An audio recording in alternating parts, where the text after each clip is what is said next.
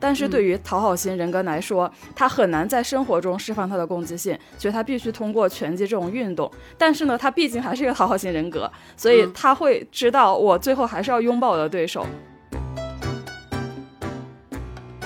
因为其实你你在去合理化这个乐莹的这个人物的过程中，其实你带入了你对贾玲的那些印象啊。因为我觉得对于这部电影来讲，呃，就是贾玲的，就是生命轨迹就是这部电影的前十。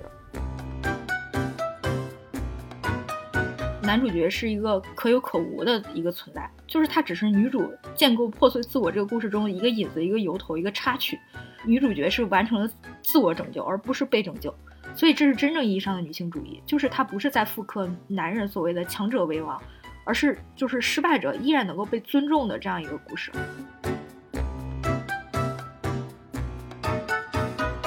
目前的国产影视剧都没有呈现出这个基本盘的男的究竟哪里不行，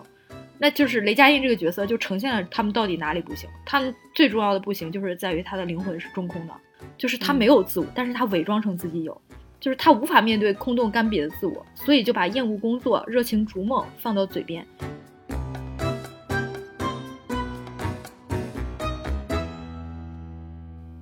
欢迎大家收听本期不爱学习，我是小天，我是小 Po，我是舒阳。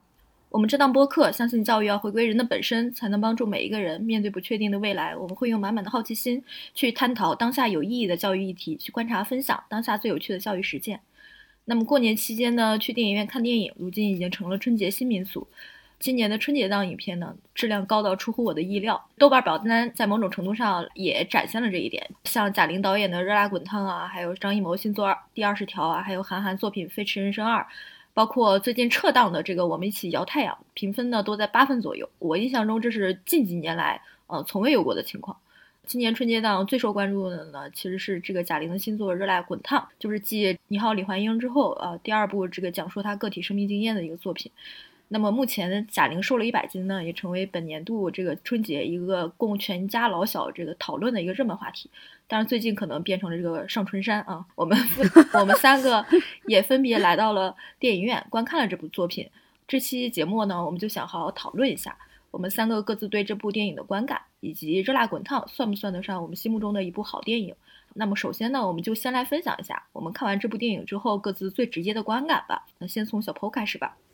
呃，我看完了以后，我觉得这个故事相对来说还是挺简单的，就是它的主旨也是挺明确的，就是一个想要改变自己人生轨迹。活出精彩的这么一个故事，因为它的英文名直接就叫 YOLO，我不知道你们注意到没有，就是当时出那个热辣滚烫的那个片名的时候，上面就有一个 YOLO 设计，有一点设计感的这种的 YOLO，YOLO 的意思就是 You only live once 嘛，所以其实就是说你只活一次，那你就是要活出精彩。基本上你看到这个名字就知道这一定是一个 那种大女主爽剧的设定吧。我我我反正当时的那个期待就是这样子，而且我看完了以后也确实觉得大概就是这样。子的一个走向，所以从这个大女主爽剧的设定角度来看的话，就是虽然乐莹这个人物她的这个设定相对来说是比较那种丧的。那个在我看来都算是他这个打拳，然后活出精彩，就是那个爽之前的一个欲扬先抑的那个意。为什么走进电影院？你一定是说你在真实生活中有很多得不到的东西，或者你造成的一些伤害，你需要被电影所去这个疗愈嘛？其实这个爽之前的。意到最后的这个释放，其实就是为了让你在春节档这么一个时间段，给你一种这个生命的这种的疗愈和抚摸。嗯，再加上他前半段吧，就是这个人物的那个丧礼啊，因为毕竟是贾玲的这个大碗喜剧吧出品的嘛，所以他又夹杂了非常多的那种的喜剧梗。某种意义上来说，也就是像贾玲一样嘛，他其实是自己在经历的痛，但是别人的旁观人的眼里面的话，他其实就觉得这个人是搞笑的嘛。嗯，所以他这种喜剧梗对于乐莹这个人物来说，其实他主要还是在铺垫他这个丧的这个部分。呃，虽然如此，但是就是喜剧梗嘛，就是梗还是梗，所以它这个片子整个的一个 mix 吧，就是整个这个片子的一个构成，其实就叫做欢笑加上爽。我会觉得这个电影还是挺贺岁档、春节档的，因为春节档其实大家还是需要这种欢乐、释放、爽。然后我自己注意到的观察就是，它的排片其实是非常多的，而且看的人也真的是很多。呃，我是因为要带孩子嘛，所以我早上其实是看的一个九点档，就是特别早上的那种的档。我家那个小区这边的那个那个影院，其实平常上座率可能也就到百分之五，但是我去看这个《热辣滚烫》的时候，早上九点档哦，就是我们家那个那个影院，居然这个片子能够达到百分之八十左右的上座率，就我有观察一下。你是初几去看的？我是初三还是初四？就那两天去看的。我其实也是初三去看的，但是我们的城市不一样，就是小峰是在北京嘛，我是在长沙。就我去看是长沙的，对，上午上午大概十点去看的，没有人 啊，真的吗？就是整场就只有我跟另外两个人。哦，真的，我我还会感觉说，因为因为我们家平常那个小区影院没有什么人，嗯，所以我还觉得说，哎，这个电影好像确实器重了某些人的那种的这个需求，或者说让他们觉得说它是值得我付费的。可能因为我观察到了有很多老人，就是 那种平常在电影院里很少会看到那种七十八十岁的那种的老人都在那里看，嗯嗯，所以我是在想，可能他们的小辈给他们买的票，然后在买票的时候应当是说。这个电影可以让你，呃，开心，所以我我是这么猜的啊。当然，那个电影院里也有很多就是男男女女什么的。我觉得长沙本身就是一个过夜生活的地方吧，因为我去长沙旅游的时候，它那个好多商铺都是开到夜里一点多什么的，不像北京这边晚上十点就关门了。但我觉得我还有一个观察，就是之前我小姨他们就也是注意到呢，让他滚烫，也是商量说要不要去看。但他们后来没有看，就他们想选择其他的《飞驰人生》啊，其他的那几部嘛。我揣测啊，为什么他们后来不想看了呢？嗯，因为当他们发现这是一个讲减肥的主题之后，他们就不想看了。为什么？因为他们都就稍微有点胖，嗯，就是我们家那些人都有点胖，所以可能对于他们来说，这个主题就没有吸引力了，反而会觉得闹心。哦，哎，你知道吗？那个我之前那个不是听说那个年会不能停挺好看的嘛，然后我就和就是一个做管理者的一个朋友聊，说这个那个要不要去看年会不能停，然后他当时说了一个点，他说我不太想去看年会不能停，我就说为什么？他说因为这会展现很多，尤其是中层领导的一些不堪，他说我害怕在这个电影院里面看到不堪的自己，然后他说 所以他不想去。所以这理由感觉和你的那些小姨没有去选择热辣滚烫可能差不多吧。然后我继续说啊，就是因为这个片子它本身我是知道它改自这个日本的《百元之恋》，然后这个《百元之恋》就是我在走进电影院之前看之前，我也大概去看了看它是一个什么情况嘛，我就知道说这个《百元之恋》这个剧情来讲的话，其实大家也都知道最后肯定是要燃起来的。那对于我来说，我如果知道它后面一定会燃的话，我就天然比较好奇的点，肯定就是燃之前到底发生了是啥嘛？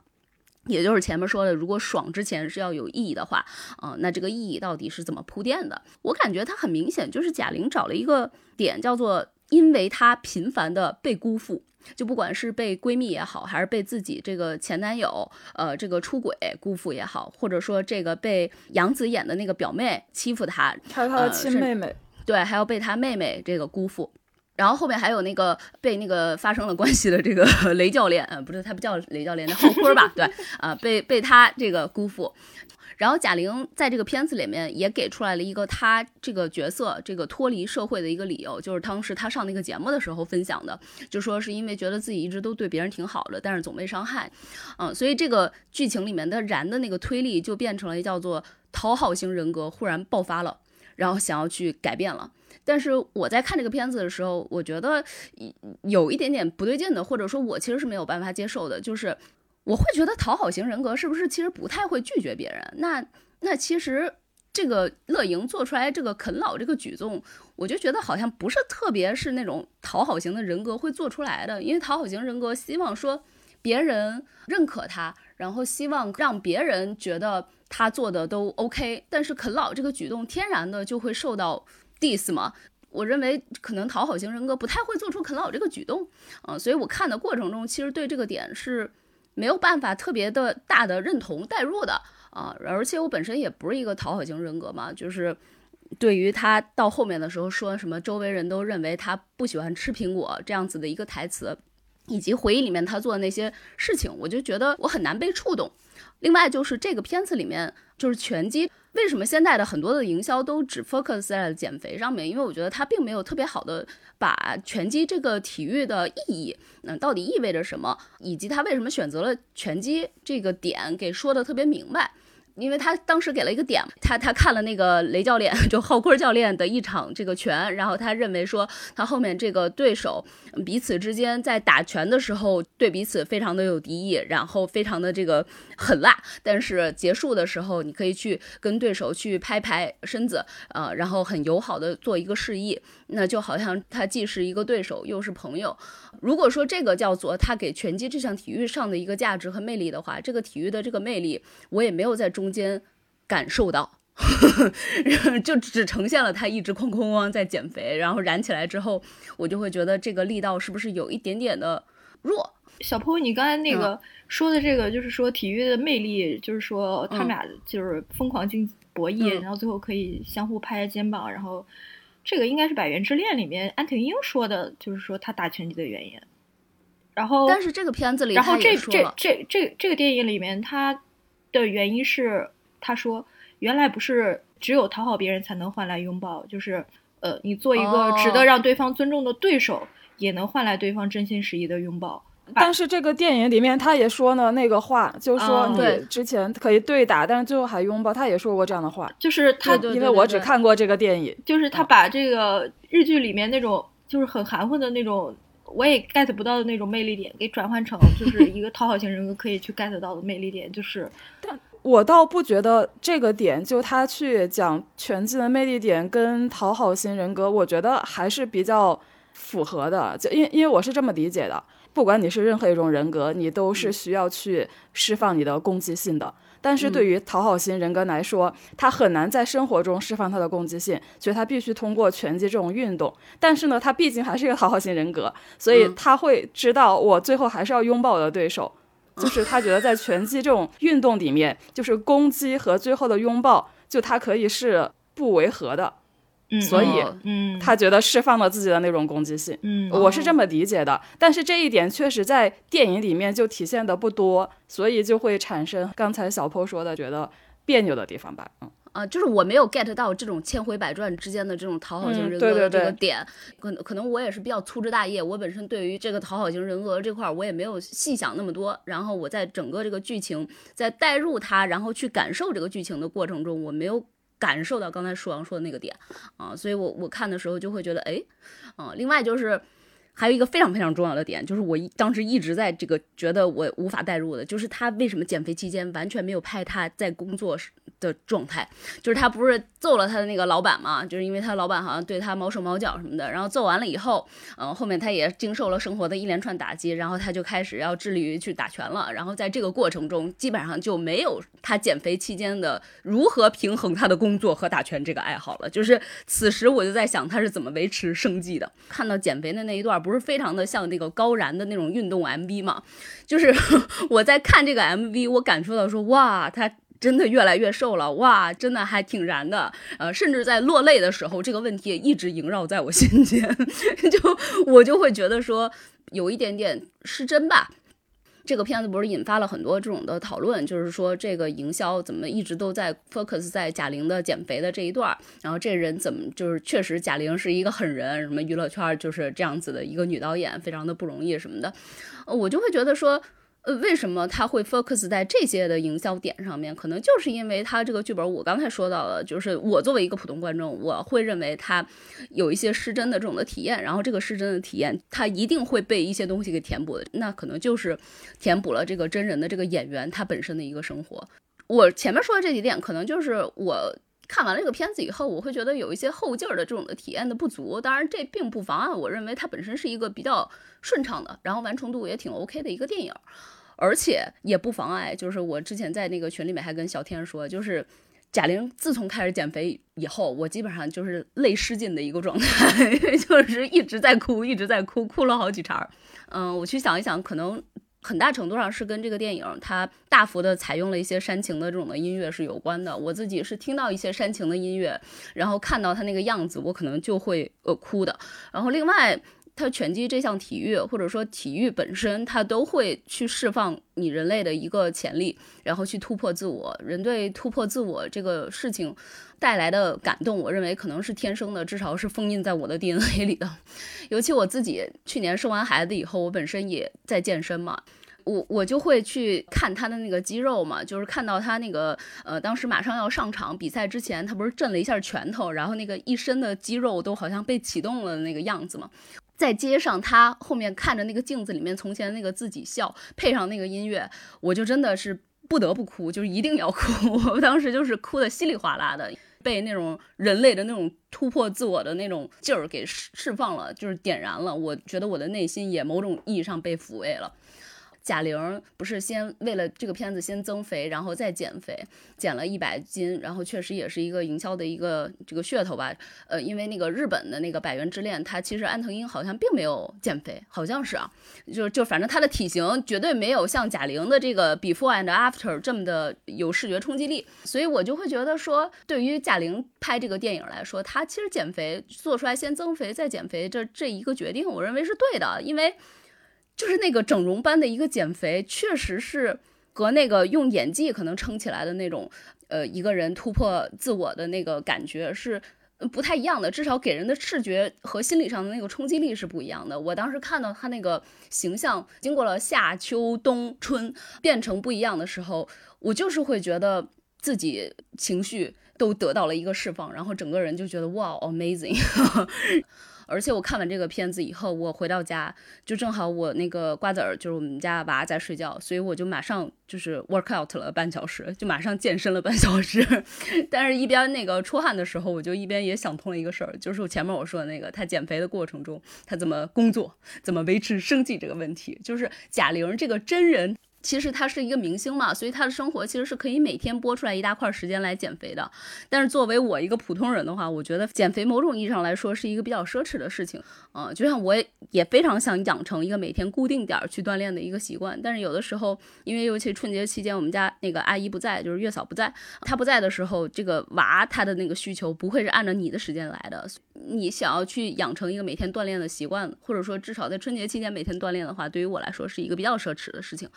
所以就感觉自己被打了一一管子鸡血以后，可能在那个在那个运动的过程中，我就逐渐逐渐冷静下来了啊。反正就说这么多吧。就是我其实对这个片子里面最喜欢的一个处理还没有提到，但反正咱们下一个问题就会聊了。对，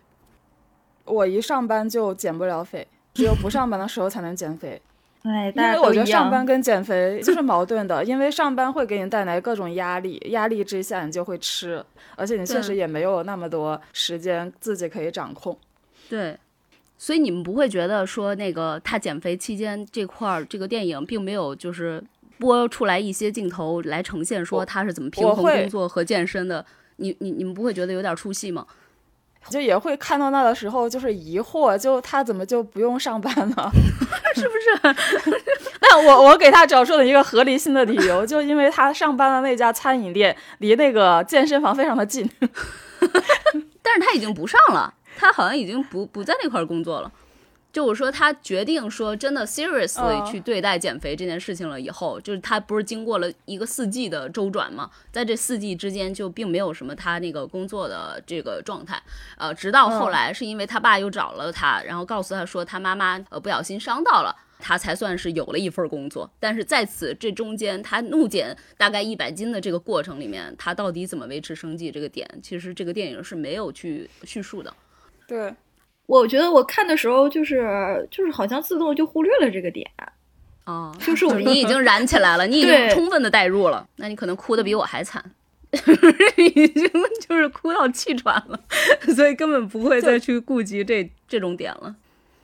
就其实我进电影院之前对这个片子的期待是非常高的，因为就是我待的一个书粉群里面的群主。就是我觉得他写的小说特别好看的那个群主，强烈推荐大家去看这个剧。所以我进电影院之前真的是期待非常高，但可能就是因为这个期待太高了，所以我觉得我看完之后就有点失望。嗯，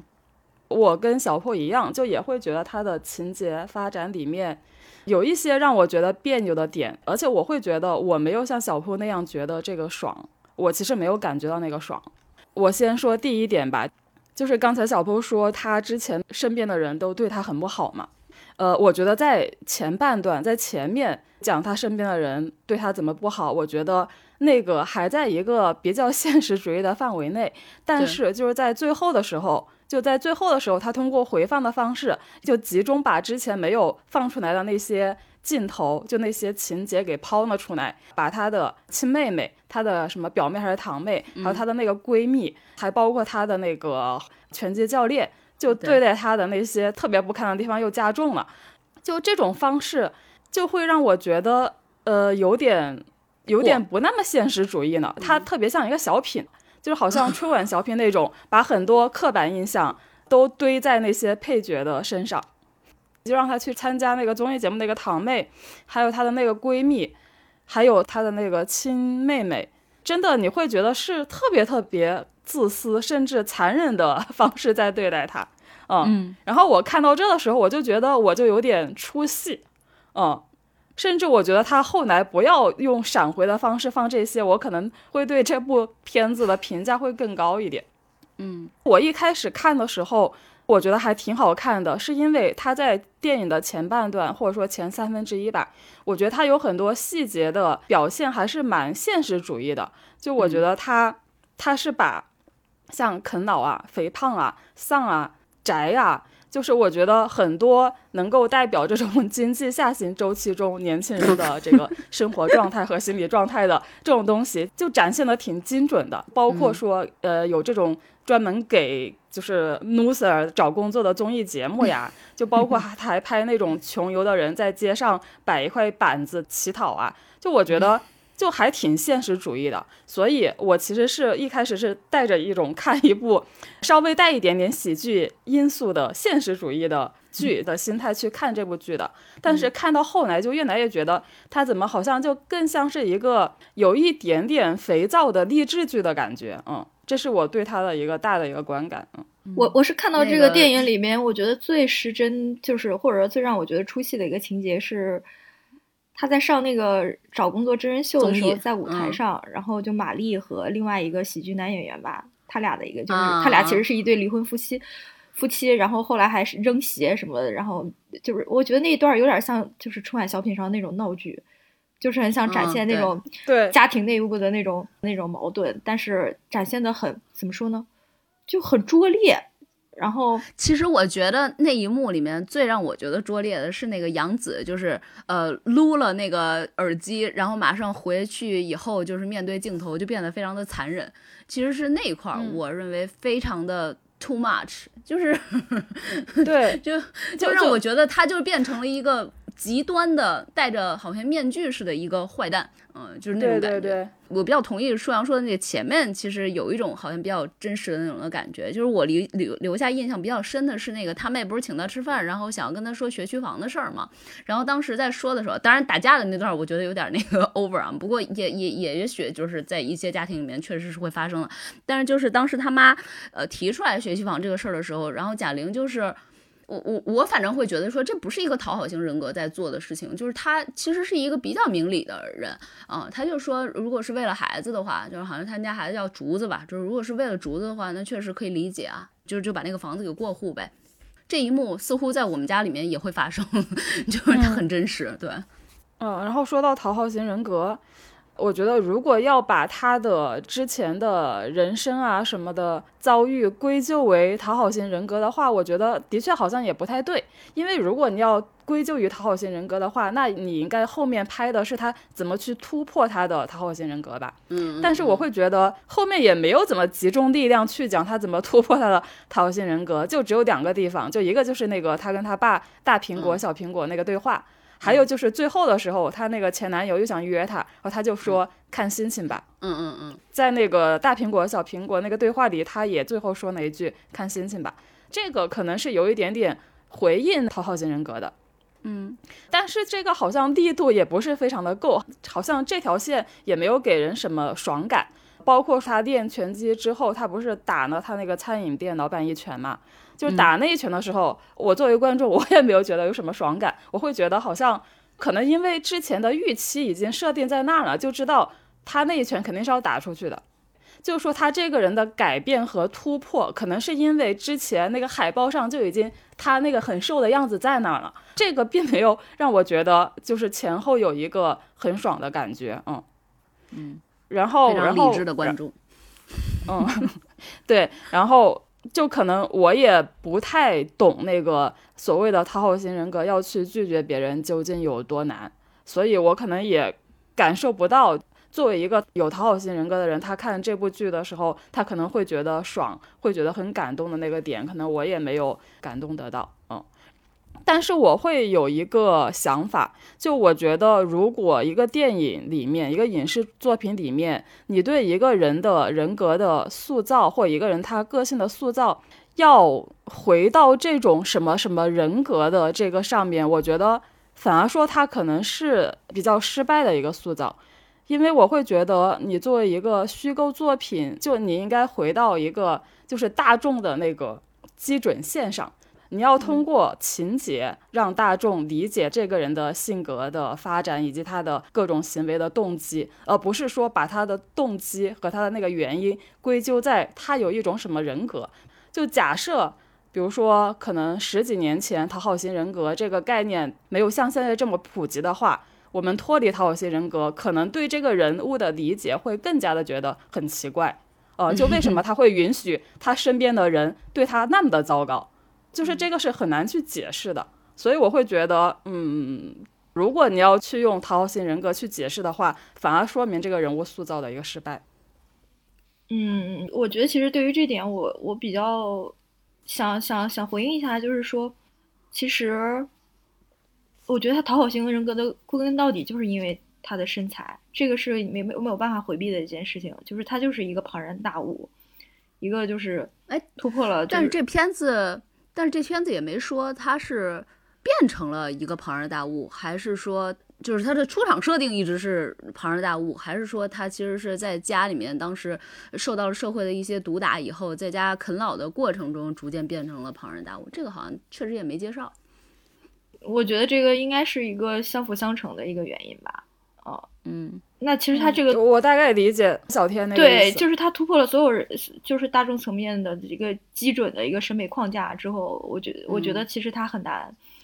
呃，不自信了就就就是不用其他的方式，比如说性格上的一些一些柔化或者是一些讨好，然后来向这个世界献媚，这样来换得一点点爱。我觉得如果从他的身材。结合来讲，我觉得我是可以去理解的，因为其实这部影片，我觉得在很大程度上带有个人传记，或者说是自己的人生轨迹和这个作品呃呈现的叙事是有一种互文的关系嘛，一种现实和影像的互文关系。通过不管是你好李焕英还是热辣滚烫，都可以看到，其实贾玲是一个带有很强的，包括她在这个柳岩事件中挺身而出的，都能看出来她是一个很强的带有这个女性意识自觉性的。一个女性创作者，嗯，但是即便这样，女性创作者她也愿意站在春晚的舞台上，然后和瞿颖就相映成趣，然后说瞿颖是女神，而自己是一个女汉子，用这种方式来获得观众、获得市场、获得大众的爱。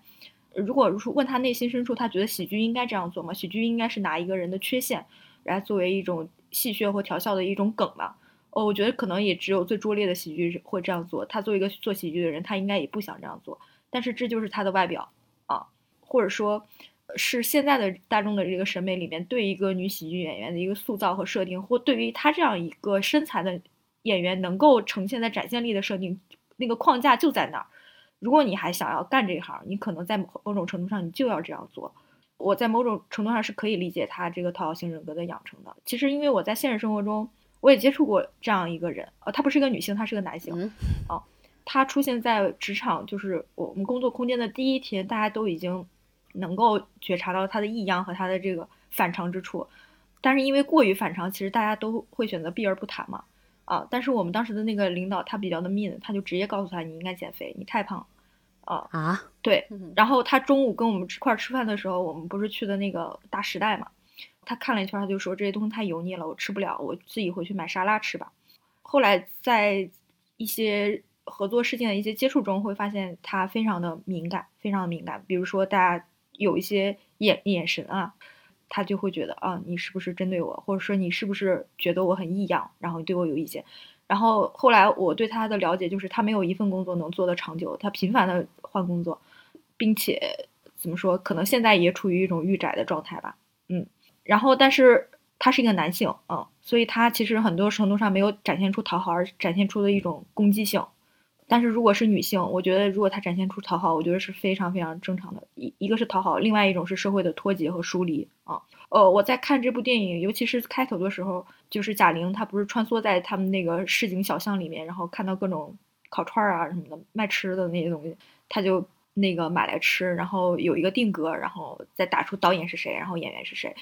那那个那些场景就是特别让我想到，就是那个青年作家叫文珍啊，然后他写的一一一篇短篇小说就叫做《胖子安详》。我我不知道贾玲他们这个创作团队有没有借鉴这篇小说，它里面讲到就是这个这个胖子。就是这个女主角，她跟父母大吵一架之后，她出去，然后她也是，呃，就是一路遇到所有的小吃，然后都用自己的肠胃填满，然后到最后甚至都要呕吐出来。就是，但是她觉得真的除了自己的胃部充裕之外，自己的精神和自己的世界里面完全都是空虚的一片空洞。所以他除了吃，真的找不到其他，除了最本能的，呃，这个吃就是口腹之欲，他已经找不到其他的人生的快乐了。就里面有一句话，其实让我印象特别深。深刻就是说，古兽伶仃的瘦子大行其道，然后他的臃肿整个的和这个轻飘的时代精神背道而驰。哦，最后他也只能就是啃老，待在家里御宅。家里来了亲戚好友的时候，在客厅里开始大聊一些就是家常琐事。后来这个亲戚好友会说一句：“呃，姑娘在家呢，啊，还在吃还在吃零食呢。”然后这时候就听到母亲一声轻轻飘的叹息，接着下来就是很沉重的那种静默，然后。他知道他是这个家里一个非常耻于被提起的一个存在。这篇小说我当时看了之后，我觉得特别深刻的去记录了一个在这样一个审美时代里面，或者这样一个男性审美统治一切的这个时代里面，一个女性如果她过于的胖，她的生存处境究竟是什么样的？嗯，我觉得小天这么说是合理的。因为，因为我之前也跟一些就是认为自己有讨好型人格，或者说他的确呈现出讨好型人格的人交流过，就也想去 探索他们为什么就这种讨好型人格是从哪来的嘛？就是通过我跟我现实中认识的讨好型人格的人打交道的经验。跟这个影片中的乐莹，我觉得确实不太一样。但是小天这么解释说，其实他的根源可能还是因为肥胖。我觉得这个解释是更加合理的。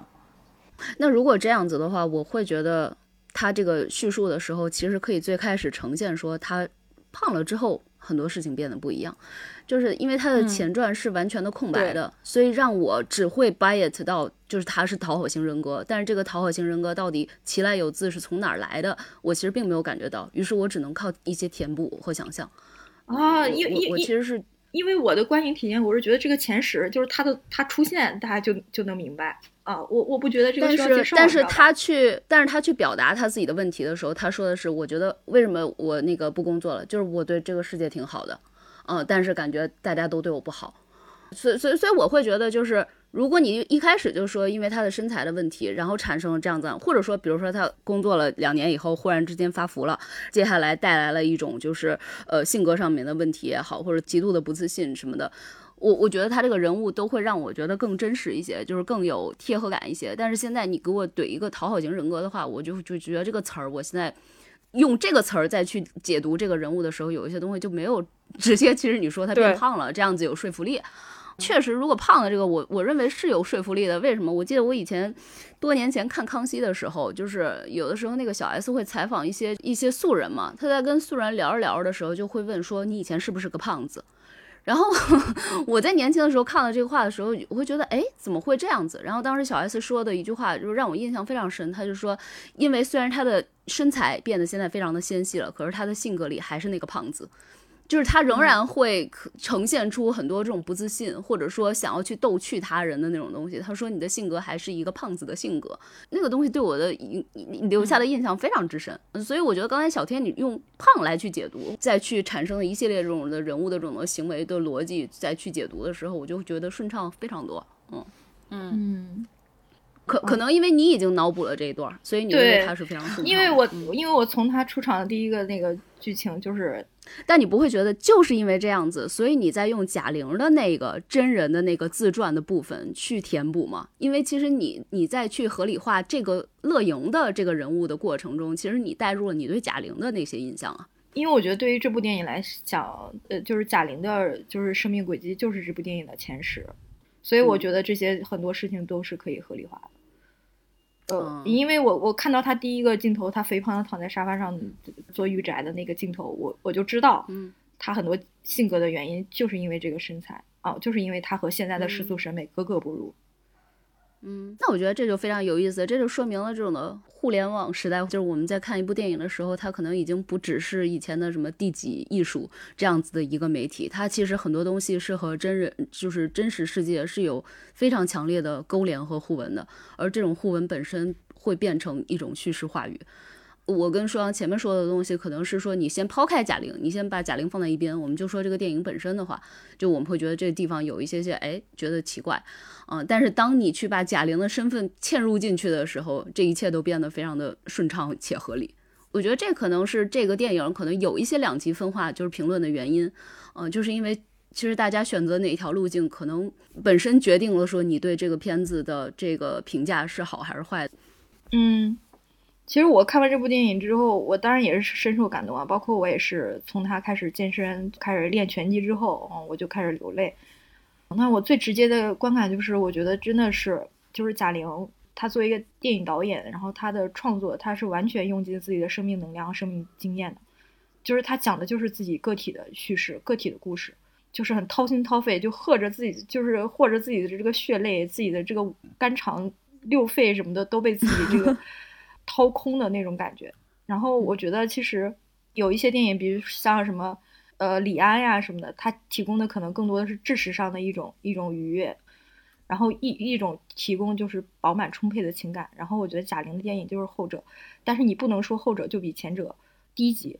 因为我觉得这个真挚和这个诚恳就已经标志着它的这个独特。其实我觉得刚才就是我们说的对于这部电影的一些疑惑，或者是觉得不够顺畅、脱戏的那些部分，我觉得其实都是真实存在的。呃，我也不觉得就是说，就是对这部电影的评价，就是因为她是一个女性导演，她是个女性创作者，就要一边倒，或者说不不去说出这种自己内心的这种困惑，或者是这种觉得不满足的地方。但是现在就是呃，有很多人对于女性创作的要求就是既要又要还要，就是你既要首先从叙事层面，你要讲一个跌宕起伏的波澜壮阔的好故事，接着你又要赋予这个故事饱满的、丰富的精神内核，你还要在某种程度上要创造出超越资本主义和父权制两大桎梏性的价值观。就似乎不这样，就是觉得女性创作没有什么新意，就就又嗯落入某种陈词滥套的窠臼之中。包括就是芭比在去年其实超超越了这个《你好，李焕英》，成为全球第一大呃对女性导演的就是单一票房最高最高的这个电影。那其实现大家对于芭比的这个意见和也非常多，就觉得它其实就是一个商业片嘛啊。但是也也不可否认的是，它确实是以作为女性创作来发出她自己的声音。但是我觉得很多女性创作者本身可能也会拿这种标准来要求自己，因为我们就知道，就是可能女性在写作、影视、媒体这些就是意识形态性质的行业之中啊，她能够冲破男性束缚来获得一些基本的话语权，也就是近几年来的事情。包括韩国现在女性写作如此的风起云涌，其实也就是这几年的事情。八二年的金智英到现在才几年，所以很多女性可能更恐惧自己表现不好，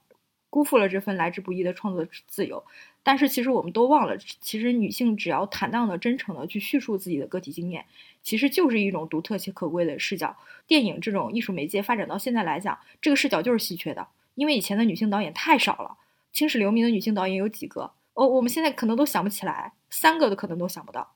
那我觉得，呃，贾玲她就做到了这一点。哦，我我我不去你。就是说，我要去展现我多么的高级，或者说，呃，我我拍一个多么精巧的故事，我不是的，呃，我就拍我自己，我拍我自己，然后我我我我用我的真诚真挚，然后把我自己的故事拍到极致。比如说，他这个处女座《你好，李焕英》，讲述的是就是长大后的这个女儿，就感受到家庭对母亲这一角色压抑时的愧疚，就是他就会反思，我是不是母亲的负担，母亲是不是因为我而变得不幸。这这个视角就是代表了一代女儿心声和诉求。北大中文系的贺桂梅老师，他在回溯这个《你好，李焕英》的时候，他说，其实从新中国建成立以来到现在，其实是用三次，呃，女性主义浪潮，一次就是建国之时啊，是妇女解放运动，当时就说妇女能顶半边天，然后就成为了这个国家的建设者之一，然后可能在经济权上或者在社会参与上获得了跟男性同样的地位。但没有处理好家务劳动啊，或者是生育劳动啊，这一这一系列就是家庭内部的事情。然后第二次女性主义浪潮是上世纪九十年代，然后当时世界妇女大会在北京召开，当时也出现了很多就是像林白啊这样的一些女性写作的这样一一些创作者。这股浪潮首先它是在知识分子圈子内部圈层内部，它没有破圈。第二个原因是，这个浪潮很快被消费主义所收编，后来变成了女性什么什么身体写作呀，或者是下半身写作呀这种带有很多强的窥私欲的那那种。他觉得很大程度上是因为当时的大大众的朴素的这种情感诉求还没有关注到这个性别意识，所以说仅是知识分子内部的摇旗呐喊，其实无法点燃大众的这个热情。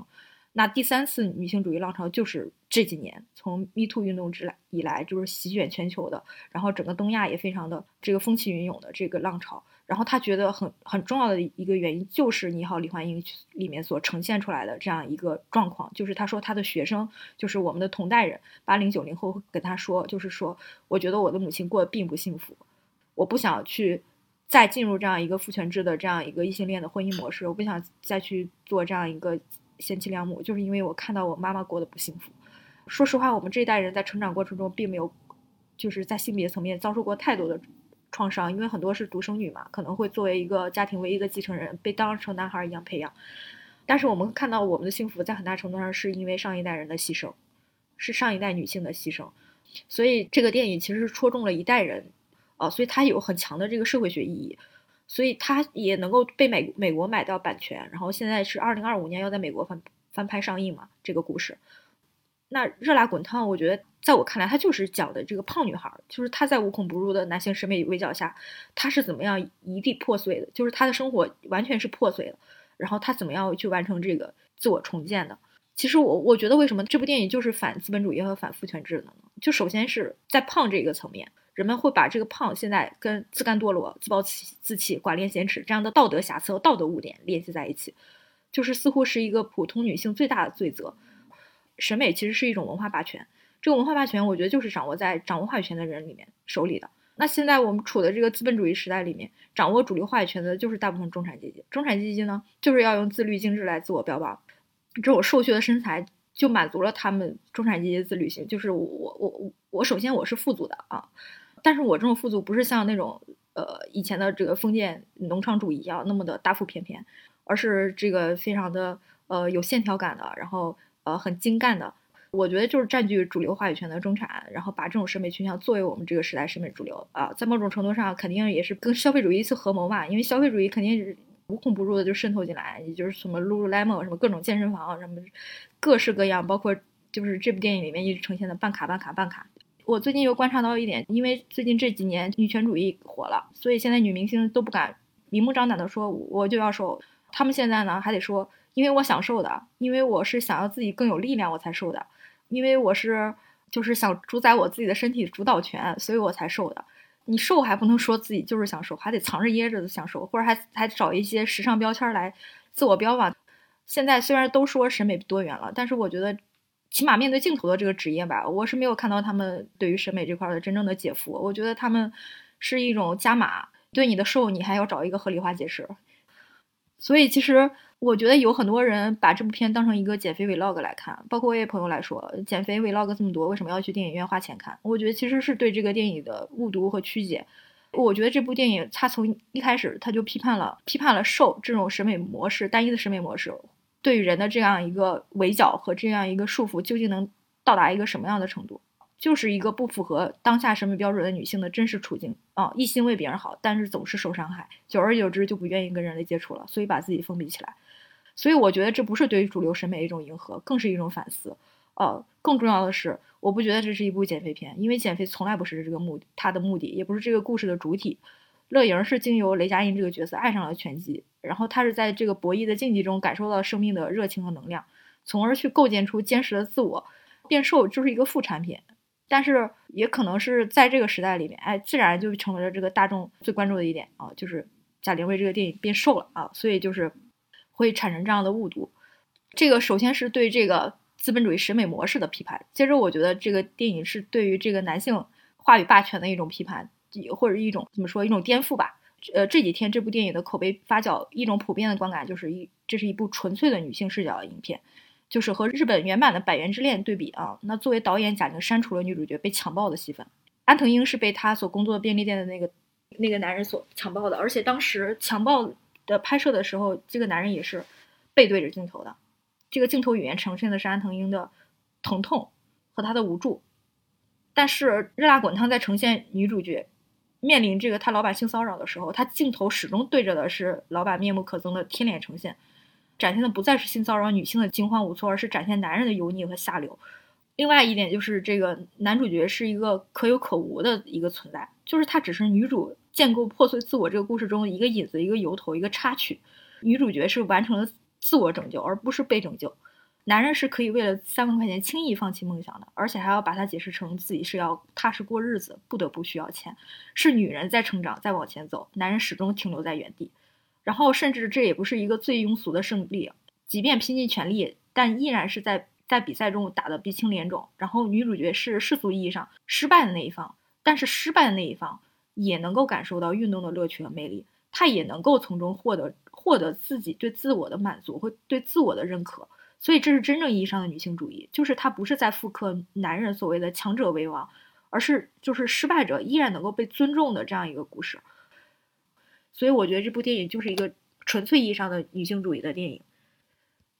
贾玲她的作品，其实，在影史上目前也是仅次于芭比，就是《你好，李焕英》也是影史票房第二高的女性导演作品吧。然后，《热辣滚烫》可能这次也会要跻身这个排行榜之之列。就是他的作品，其实，在某种程度上已经有了全球影响力了。你们有？我是觉得，关于肥胖和减肥这个事情，我觉得其实还是需要，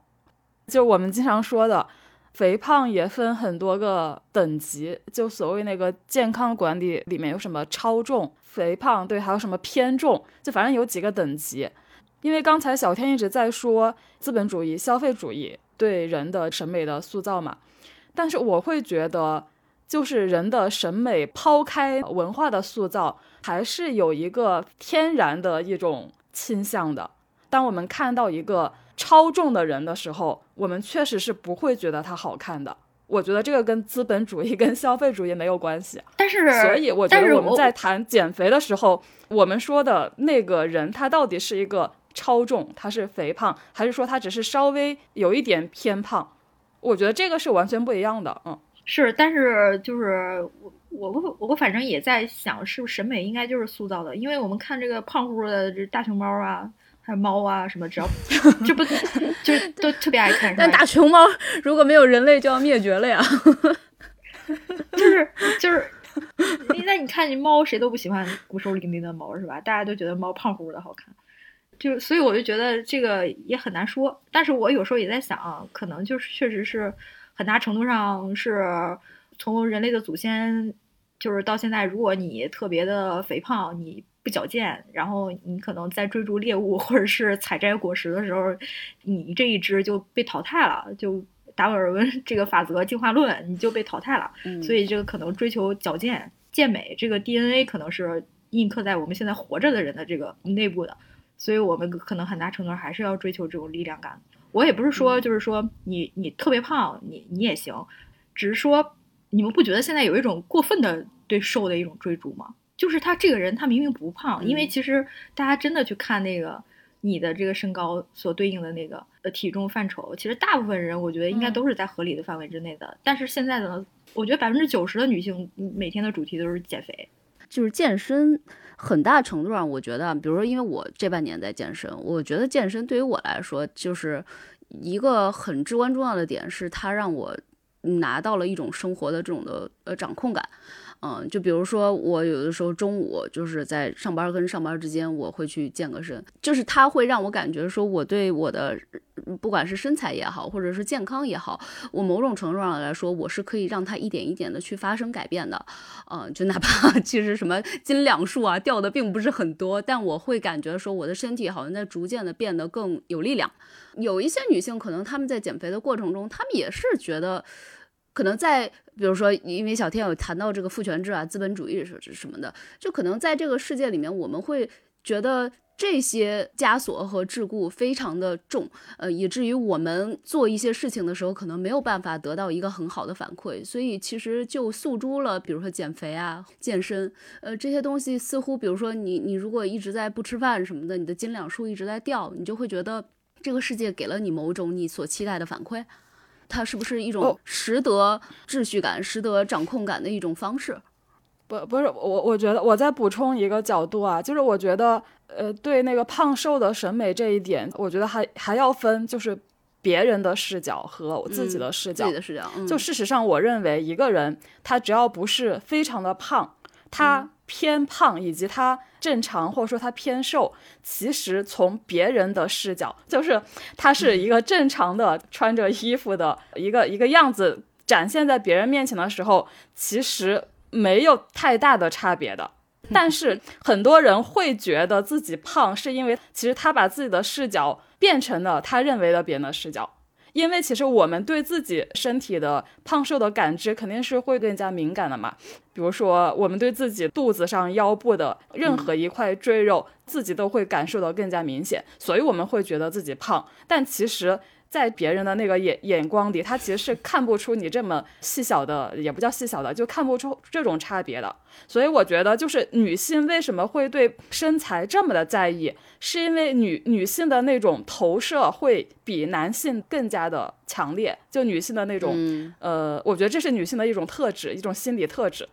嗯，就比如我们经常在乎周围的人的那种的眼光的一种特质，对，他也能觉察到。对对对，会把自己对自己的眼光变成理解成是别人对自己的眼光，因为我们之前不也经常吐槽说男性的审美很差嘛？就男性好像 只要一个女的长得大概有一些曲线，无论她穿的多么土，都会觉得哎，这个女的还挺好看的。就是因为男性他的视角是更加那种，他就是看你的大面，他会觉得哦，你这个人其实看起来还挺健康的呀，就你挺好的。但是女性不会，女性她会对自己特别的苛刻啊。这是我补充了一点，就为什么小天刚才说，就有的人其实标准体重意义上他其实并不胖，但他还是在减肥，这个也是要跟那种真的超重肥胖的人的减肥也需要区分开来。那接下来我们进入下一个问题的讨论，就是这这部电影里面雷佳音饰演的这个主要男性角色啊，就是这个什么坤教练啊，什么浩坤，浩坤，嗯，对，一个失意落魄的拳击教练，就是引发了不少讨论。很多人认为他对这个无能狂怒却又色厉内荏的男性形象的刻画可谓入木三分，以至于这部电影在这个直男大本营湖泊上和芭比一样沦为了四分烂片。那你们是怎么样看待这个角色的？嗯，反正我是非常喜欢，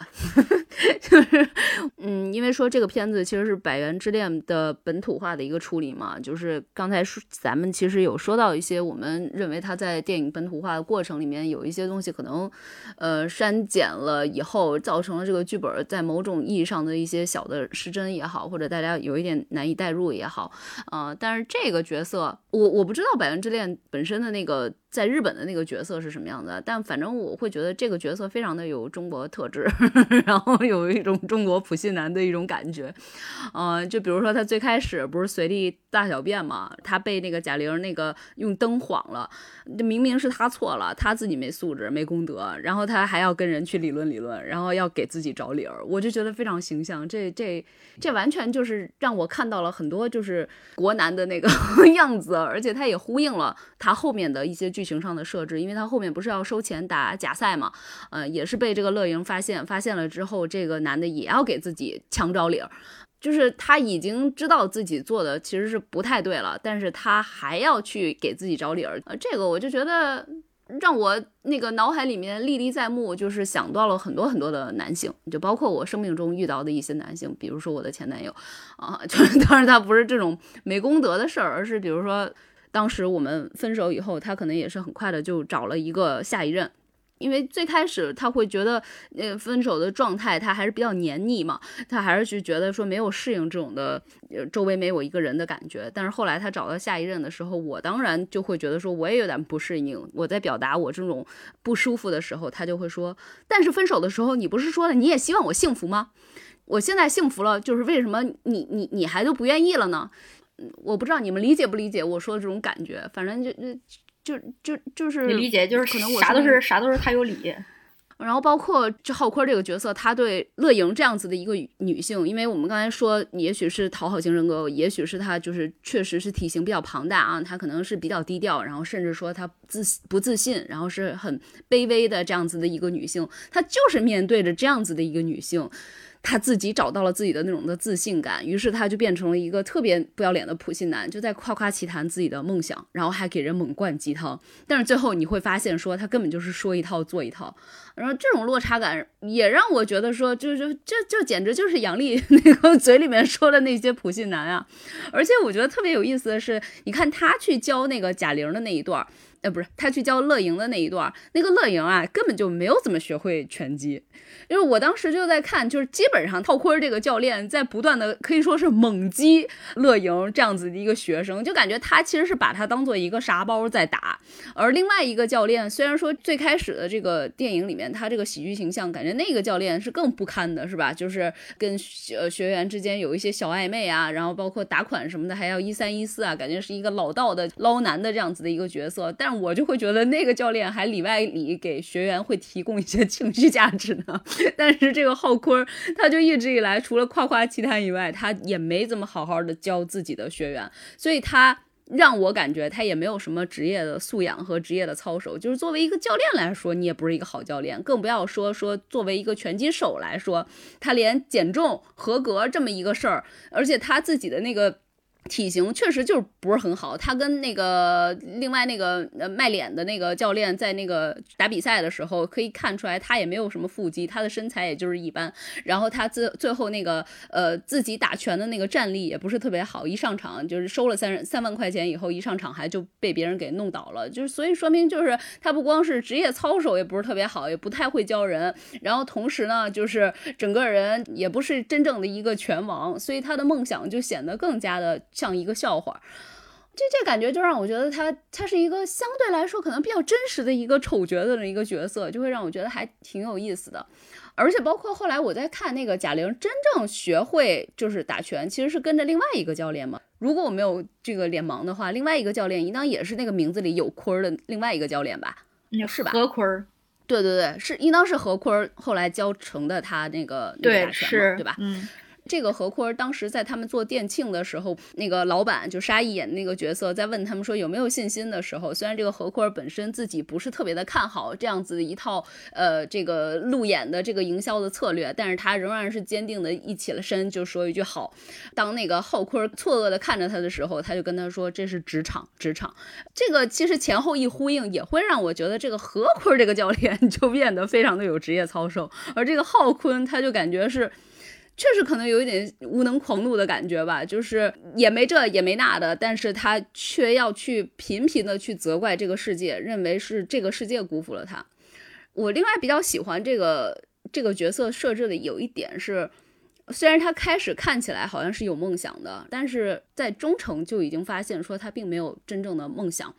嗯，但是观众却会在最开始的时候跟着乐莹去把梦想投射到这样子的一个男人身上，这其实就比较呼应。这以前我记得咱们在一期节目里面，小天提到的，有大部分的这种中国的这种女性，她其实是因为受到了一些社会的这种的桎梏也好，打压也好，她自己可能没有办法去追逐她的梦想，就是她自己会把自己的梦想投射到她自己的老公的身上，于是就希望她的老公这个在职场上面发光发亮也好。怎么着也好，但是他其实没有去主主观的去能动的去想到说自己可以怎么样，在这样子的一种国情下也好，或者说社会的整个的那个禁锢状态下也好，整个人就变得就是畏畏缩缩，且还要无法谈及梦想，就是不够坚强，不够勇敢吧。那我觉得其实乐莹在最开始的设置，确实就是说，因为可能他受限于他自己的性格也好，或者他收到的这种的负面的反馈也好，他自己已经好像没有梦想了，所以他就只能不堪的把自己的一个梦投射到这个雷佳音的身上，直接的就是他去给了那个就那个小白脸儿那个教练五千块钱嘛。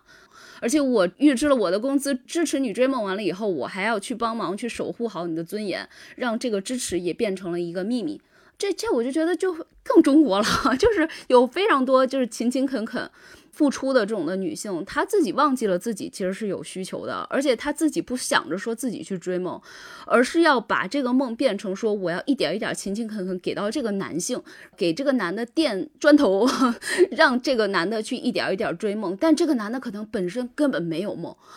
反正从这点来看，他后面直接就是可能翻过了这一篇儿，然后包括他说出来看心情啊这样子的呃一些台词什么的，就会我我就会觉得他传递的这个女性价值观我还挺喜欢的。而且我后来看了一个贾玲的那个采访吧，当时就有说说，因为那个何坤不是相当于呃带他从低谷走向了，也不是能说带他吧，就是教会了他拳击，让他真正的爱上了拳击，呃，且就是能够站在拳坛的这个上面。呃跟人打一场比赛，且打比赛的时候也确实能感觉出来，这个教练还是挺关心他的，对吧？所以那个有些人就说，要不要等那个设置成这个电影里面那个那个乐莹不是最后发了一条朋友圈嘛？就是什么呃，好像是打比赛输了，但是也是赢了已经，嗯，这样子的一条朋友圈发完了以后，他说当时就在想说要不要设置这个何坤来下面点了个赞，但是他后来决定说不做这个设置，因为当你变成了这个何坤好像点赞的时候，这俩好像就又有一点暧昧的那种的情愫了这种感觉，而他就说我就是不要这样子，我就是。要让她独自美丽，我就觉得这个设置的那种的价值观我很喜欢。我自己在电影院里面去看的时候，也发现说，因为电影结束以后不是有彩蛋嘛，中有一些人就走了嘛，但是有些人会坚持看到后面。放彩蛋的时候，那个电影院里面其实已经把灯开开了嘛，我然后我就会发现，真的有一些女性，她们就停在原地，然后再擦眼泪。基本上这里面没有男性，然后男性，我我我听到的就是在观看这个片子里面的过程里面，他们的一些反馈就是贾玲真正减重成功的时候，我就清晰的听到有男的说：“嚯，瘦了这么多。”那个贾玲要上那个场比赛之前，不是震了一下那个肌肉吗？震这肌肉的时候，我也有清晰的听到男的说：“嚯，这一身那个肌肉。”就是他们，他们似乎。可能更多的是把它还是当做一个娱乐的一个片子在看吧，但是对于女性来说，就是她们能够 receive 到的、收到的一些那种的价值也好、思考也好，我相信其实是还挺多的，而且他们会去呼应一些自己人生的一些体验和经验吧。但是我最不是特别的满意的一个点就是。我认为最后那个结束比赛以后，那个乐莹出来以后，不是跟那个浩坤有一段小的对话吗？在这段对话里面的时候，我就觉得乐莹好像说话还是稍微有点不自信，就她不是真正的一种云淡风轻的感觉，好像好像还是有点失恋的那种 PTSD 似的。呃，声音也是怯怯的。当然，那个我在网上看有人说说这是因为他刚打完比赛，其实还是很累，然后确实是有气无力。但是我觉得，在我看来，就是这部片子到后面的时候，其实可以。你气氛都烘托到这里了嘛，就应当要让他更酷一点，更自信一点。其实我我对他表演的，我觉得可以优化的一点是，就是他前半程还没有打拳的时候，就是他去演那种很丧、整个灵魂中空的那种很飘忽的状态，他声音是非常细小，跟平时我对贾玲这个人的认知是不一样，因为他平时是演那种喜剧，他很高亢嘛，充满热情，充满能量。然后这个电影里面最开始我看他声音变得非常细小，然后非常压抑。非常有气无力，但是我觉得他那个声音处理好像不是特别好，让我觉得他有一种捏着嗓子说话，或者是那种表演感太强，啊啊，让我觉得有点有点出戏。其实我我也非常欣赏《热辣滚烫》这部电影对雷佳音这个角色的塑造，因为我觉得其实这是日版的这个汉化，就是也是一个特别突出的一个亮点，因为我觉得这个角色就是精准的呈现了现在很多无能狂怒男的真实面貌。这个基本盘数量如此之大，如此之普遍。但是我在国产影视剧中 找不到一个除了雷佳音这个角色之外，另外一个典型形象，就让这个角色塑造显得尤为可贵。我在脑海中回溯了一下，在国产都市剧中反派男或者不这么正面的男的的角色形象，我能想到有三种啊。一种就是《欢乐颂》第一部里边，就是邱莹莹喜欢的那个白主任，嗯，就是有处女情节，也并且在职场中搞小动作这样的一一个利己主义者。还有一种就是《三十而已》里面许幻山为代表的这个出轨男，就是出轨是嗯就国产都市剧里面一个不可饶恕的一个大罪。然后还有一些就是都市剧里呈现的这个海王男，这些出轨男呢，有的时候还给他叠加一些 buff，比如说他其实是个凤凰男，他其实家境非常的贫寒，嗯，如果没有他的妻子，他将一无所有。然后呢，他还出轨，就更加的不可饶恕。然后还有一种就是以隐秘的角落消失的他为代表的杀妻男啊，这种就更极端了。对，嗯这种是已经上升到刑事犯罪。嗯，这些角色都被统称为渣男，但是却渣的过分的标签化，就渣的就是营销号里面耸人听闻的标题一样。目前的国产影视剧都没有呈现出这个基本盘的男的究竟哪里不行，那就是雷佳音这个角色就呈现了他们到底哪里不行。他们最重要的不行就是在于他的灵魂是中空的，这种空呢，就是让他既没有办法过上一种普通的好好上班、踏实过日子的生活，因为呢，过这种生活你必然是要付出持久的艰辛努力。你让人办卡不需要努力吗？是吧？又要当销售，你又要当好教练，是吧？你还要做好后期服务，你要忍受很多不堪的事情，必定要做一些违背你内心意愿的这样的一些事情。但是作为一个男人，他会觉得啊，我必须要有阳刚之气啊，我要去追逐一些那个理想情节。那，但是你追逐追追逐梦想，显然需要付出更多的艰辛努力。就是他没有自我，但是他伪装成自己有。就是他无法面对空洞干瘪的自我，所以就把厌恶工作、热情逐梦放到嘴边，然后呢，又要把世俗生活中要承担的压力作为影响自己逐梦的这样一个借口，逃避到自怨自艾里面，逃避到无能狂怒里面。有的人呢，甚至逃避到这个酗酒、赌博或者家暴里面。其实我看到这个剧、这个电影里面，我理解了很多，就是可能现在我们所知道的社会中下层，就是男性的一些状况，就是他们很多人就是痴迷于。游戏，然后痴迷于刷抖音，然后痴迷于玩手机。就现在不是说有很多村里的小伙，他们也不进厂，就是他没有办法去安安心心去从事一个制造业这个螺丝钉。我我觉得其实这些可能是占中国绝大多数的普信男的他们的一个真实的面貌。然后雷佳音真的这个角色塑造的是太具有典型性了。也让我想到，就是前不久我看到一部法国电影《坠落的审判》里面，也是今年这戛纳电影节就获奖的这个作品嘛。然后讲述的是一对知识夫知识分子夫妇，然后妻子呢是个颇具影响力的作家，然后丈夫曾经是个写作者，但目前没有什么作品，所以他就自然的承受承担了更多的家务劳动和育儿劳动。然后呢，他把自己的失败归咎于对家庭的牺牲。而在一次争吵中，然后他的妻子就揭穿了他内心的真实隐秘的这个自己无法直视的那个部分，就是你是没有办法直视自己的野心，你因此怨恨我，但并不是我让我让你处在这个状态之中的，这根本与我无关，你是被自己面对失败的恐惧吓坏了，这才是真相，你才是这个真正的罪人，就是承认自己无能，承认自己没有才华，承认自己是个普通人，其实是一件很艰难的事情。你去踏踏实实过好最基本的一个普通人的日子，其实也是一种很艰难的事情。所以很多人就用梦想作为借口嘛，又让我联结联联想到春节前我去这个合生汇剪了个头。我我在播客也聊过，我发现一点就是说，其实就是比如说烫头或者是卷头，还是染头这样很多诉求的这样一个女性消费者居多。但是你会发现，这个设计师什么 Tony 老师们，基本都是男性群体嘛。但是我这次去剪头，我发现这个剪头的这个大师傅竟然是一个女设计师，然后我我就跟他聊，我就说你们店为什么这么多女设计师？哦，然后他说是因为他们店的工作相对比较稳定，然后在合生汇开了也已经有五六年了，所以很多人就顺着跟下来了。然后我说我发现这个行业一个很奇怪的状况就是说，按理说应该是女性的审美更匹配女性消费者的需求，但是更多的是男性设计师。然后他说那是因为。女性太容易被一些事情挡住了。他说，比如我一个同事最近生孩子了，就停工了。而且他说，其实你如果从一个开始的洗头的一个临时工或一个小工，然后成长为一个可以剪头的一个大师傅，其实中间是要经历过很长的一个时间周期的。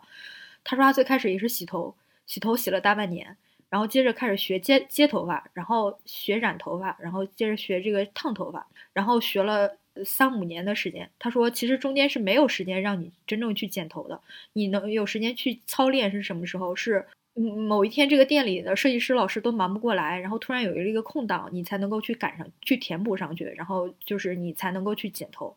然后后来他又去沙宣开的什么美发研习院，然后去专门的去学。他说当时真是累到，就是每天去剪那个模特头，然后去公园里面给大爷大妈们免费剪头，训练了很长的时间，然后又慢慢有了机会，然后一步步磨练，成为这个店里的一个设计总监。中间是可能大概得有将近十年的这样一个成长周期。然后他说，女女生可能会因为你的年龄到哪个年龄，你要回家，你要结婚，然后你接着你就是跟着男男的的工作，然后你就走了。然后你要生育，然后所以你中间太容易有断档了，断档你可能就续不上去了。但是他发现，他说现在不一样了，现在他觉得，呃，女性更有更有事业心。然后他说，因为在他们这个行业里面，男性很容易被一些事情所诱惑，可能从事这个行业本身的知识素养就不是很高，本身的基础价值观就不是非常稳固。如果他们赚了一些钱，他说男的很容易去赌博。然后还有一个就是，他说来做头的大部分都是女性消费者。他说有的大姐很趁钱，然后可能这里的男性设计师就变成了某种啊男公关性质啊，你们懂吗？就是可能走上了那条道路。他说他不会，他说他们这儿的这几个女性设计师也不会。他说因为他们觉得走到这一步太不容易了，你如果万一退出去，你就再也续不上了。所以他们就是还是兢兢业业的，就是剪头。其实我我觉得这个可能就是中国绝大部分的。真实的劳动者啊，可能不是像我们一样作为一个内容行业从业者，或者知识密集型行业从业者的，他一个真实的一个状况啊。他们这个男人的，就是一个基本盘，就是雷佳音这个状况。其实他们说你我对这个行业充满了热情，那可能有一些诱惑，我就退出了。另外，我觉得这个电影对这个形象塑造，一些镜头语言和小细节是很有意思的。比如说最开始乐莹和他相遇的时候，是隔着一块玻璃的。那乐莹以为他是在欣赏自己，是觉得自己是被一个男人看到了，而且被持久的关注、持久的凝视，所以可能在那一刻，他对这个人就已经有了一些怦然心动吧。对于一个胖女孩来说，但其实后来一转场，雷佳音是在自自言自语说他在观察自己是不是一个眼大一个眼小。这个细节就展示这段关系可能一开始就是源于一个误解，就是雷佳音关注的焦点其实始终是在自己身上的，他眼里始终是没有放的放下乐莹的。就比如说，后来他他和乐莹在拳击馆吵架的时候，他的同事问他：“这是你女朋友吗？是不是你对象？”他会说什么对象啊？就是学员，因为他可能觉得乐莹身材肥胖，是吧？可能他觉得某种羞耻，所以他不想在外人面前介绍他。然后再比如说，乐莹第一次去拳击馆找他的时候，看错了他的名字，就浩坤说成了吴坤。那其实，在这个故事里面，其实。雷佳音的这个他这个角色名字真的就像刘波一样，是一个平平无奇的名字而已，因为他不再重要了。不不是，我觉得这这个是为了体现他在装逼吧？因为浩坤本身浩不是一个姓啊，就何坤、吴坤都是一个正常的名字，但你起个浩坤这样的名字，就是很 很装的感觉。但其实你你不觉得看完这个电影就觉得，就是就是他叫啥无所谓。因为大家就是说这个角色的时候，就是那个男的，或者就是雷佳音演的那个男的，你会发现他就是一个路人甲也无所谓，就是就因为他不是这个故事里的主干，他就是一个引子，一个由头。如果说他存在价值，就是他让女主接触到了拳击这项运动，拳击，这就是他在这个电影里的功德。哎，但是我觉得他选角选雷佳音特别好。我也觉得。怎么说呢？就是雷佳音就是蔫头耷脑的这个样子吧，就是也容易让女性观众引发出一种对他怜爱的，就是恨不起来的那种感觉，你不认为吗？这角色如果找一个就是那种就是大反派脸的那种的男的来演的话，好像比较那种扎的标签化的那样子的角色的话，可能我们又会觉得这是一个有一点失真的感觉的那么一个角色。但是雷佳音。就是某种意义上来说，好像让他注入了一种现实主义的色彩，让我就是觉得他更加真实了，对对对，像是我们周围遇到了那么多的可能普信男，对对，就觉得他就是普信男基本盘的一个真实画像。可能这也是为什么我我对这个角色没有你们那么多的批判的原因，因为我觉得他就。就还挺可爱的呀，对吧？对吧？就是 就是，我也没有觉得他他有多么的无能狂怒，而且我一开始就没有觉得他有梦想，他他只是吐槽这个工作总是让他去做销售，就他不想做销售。那我觉得这个也完全可以理解啊，也很真实，是吗？对呀，而且我觉得相对来说，他大体上还是一个相对比较善良的人，就体现在。他不太喜欢做销售，因为他骗人心里会不太舒服。包括他在那个公园里约贾玲 或者约乐莹的时候，他其实也是克服了很大的心理障碍才骗了她的。嗯。就所以我就说他这个角色就是不是那种一边倒似的，也不是那种就是特特别带着那种的很明确的那种的标签的，他就是还还挺真的，就是看你怎么看他。就是如果你带着批判的眼神看，你就会觉得他在真实的同时变得就是呃，也可以注入很多你对平常周围接触到的男生的那种的恨意都在他 身上也可以得到体现。就反正这选选选角我觉得也是很好，嗯。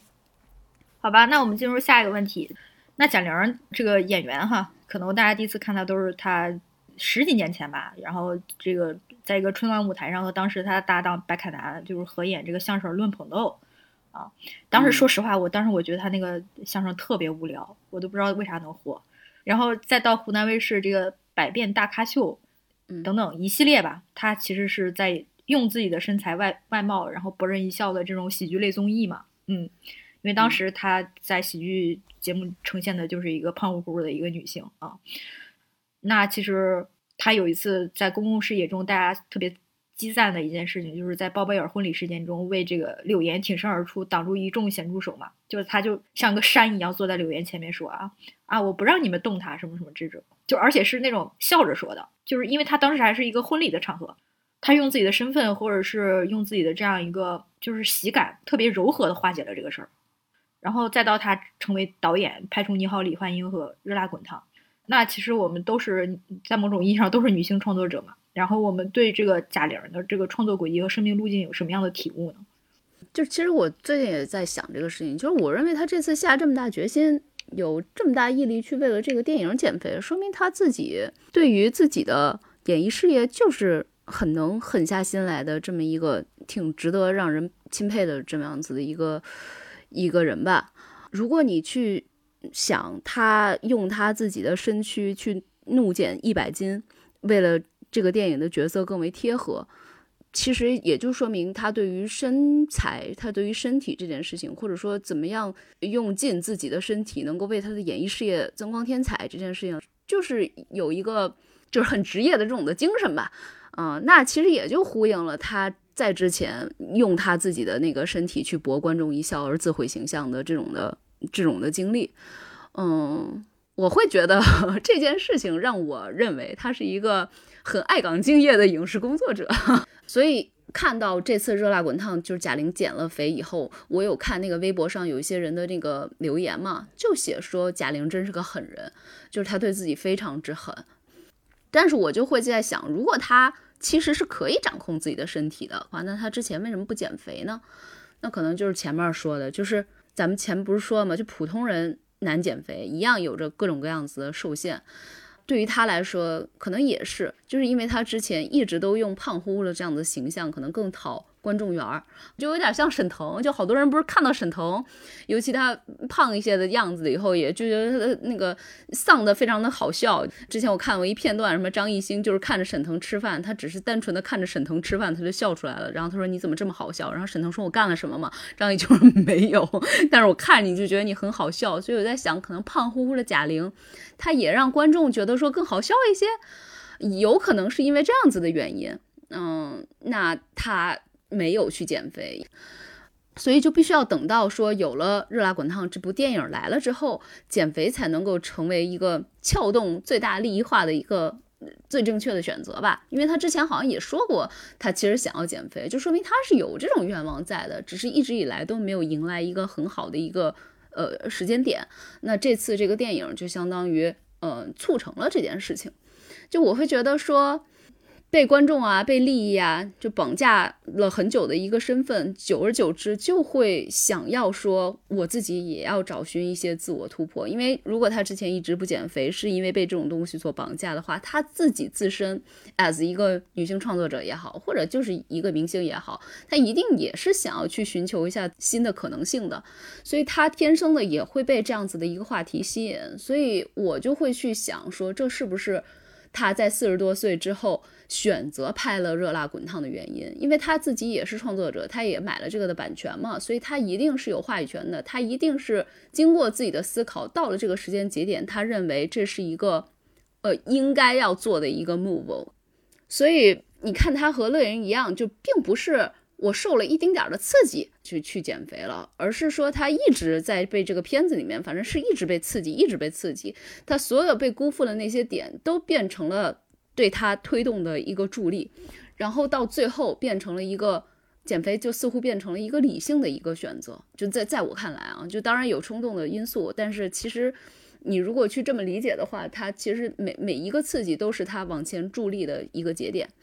因为这部电影现在很多人都会吐槽说他为什么要把减肥当做营销点，但是我是会觉得就是呃他被困在了自己的某一种身材的限定里，这个矛盾就是已经深度嵌入到了他的人生，所以他其实。怎么跟这个东西，怎么跟这种枷锁去对抗，本身就是他人生突破的一个重点。所以他选择了热辣滚烫的话，其实就是要去呈现出我要怎么去自我突破。我对贾玲这次选择热辣滚烫的创作轨迹来说的话，以及她生命路径来说的话，我就会想到这一点吧。嗯，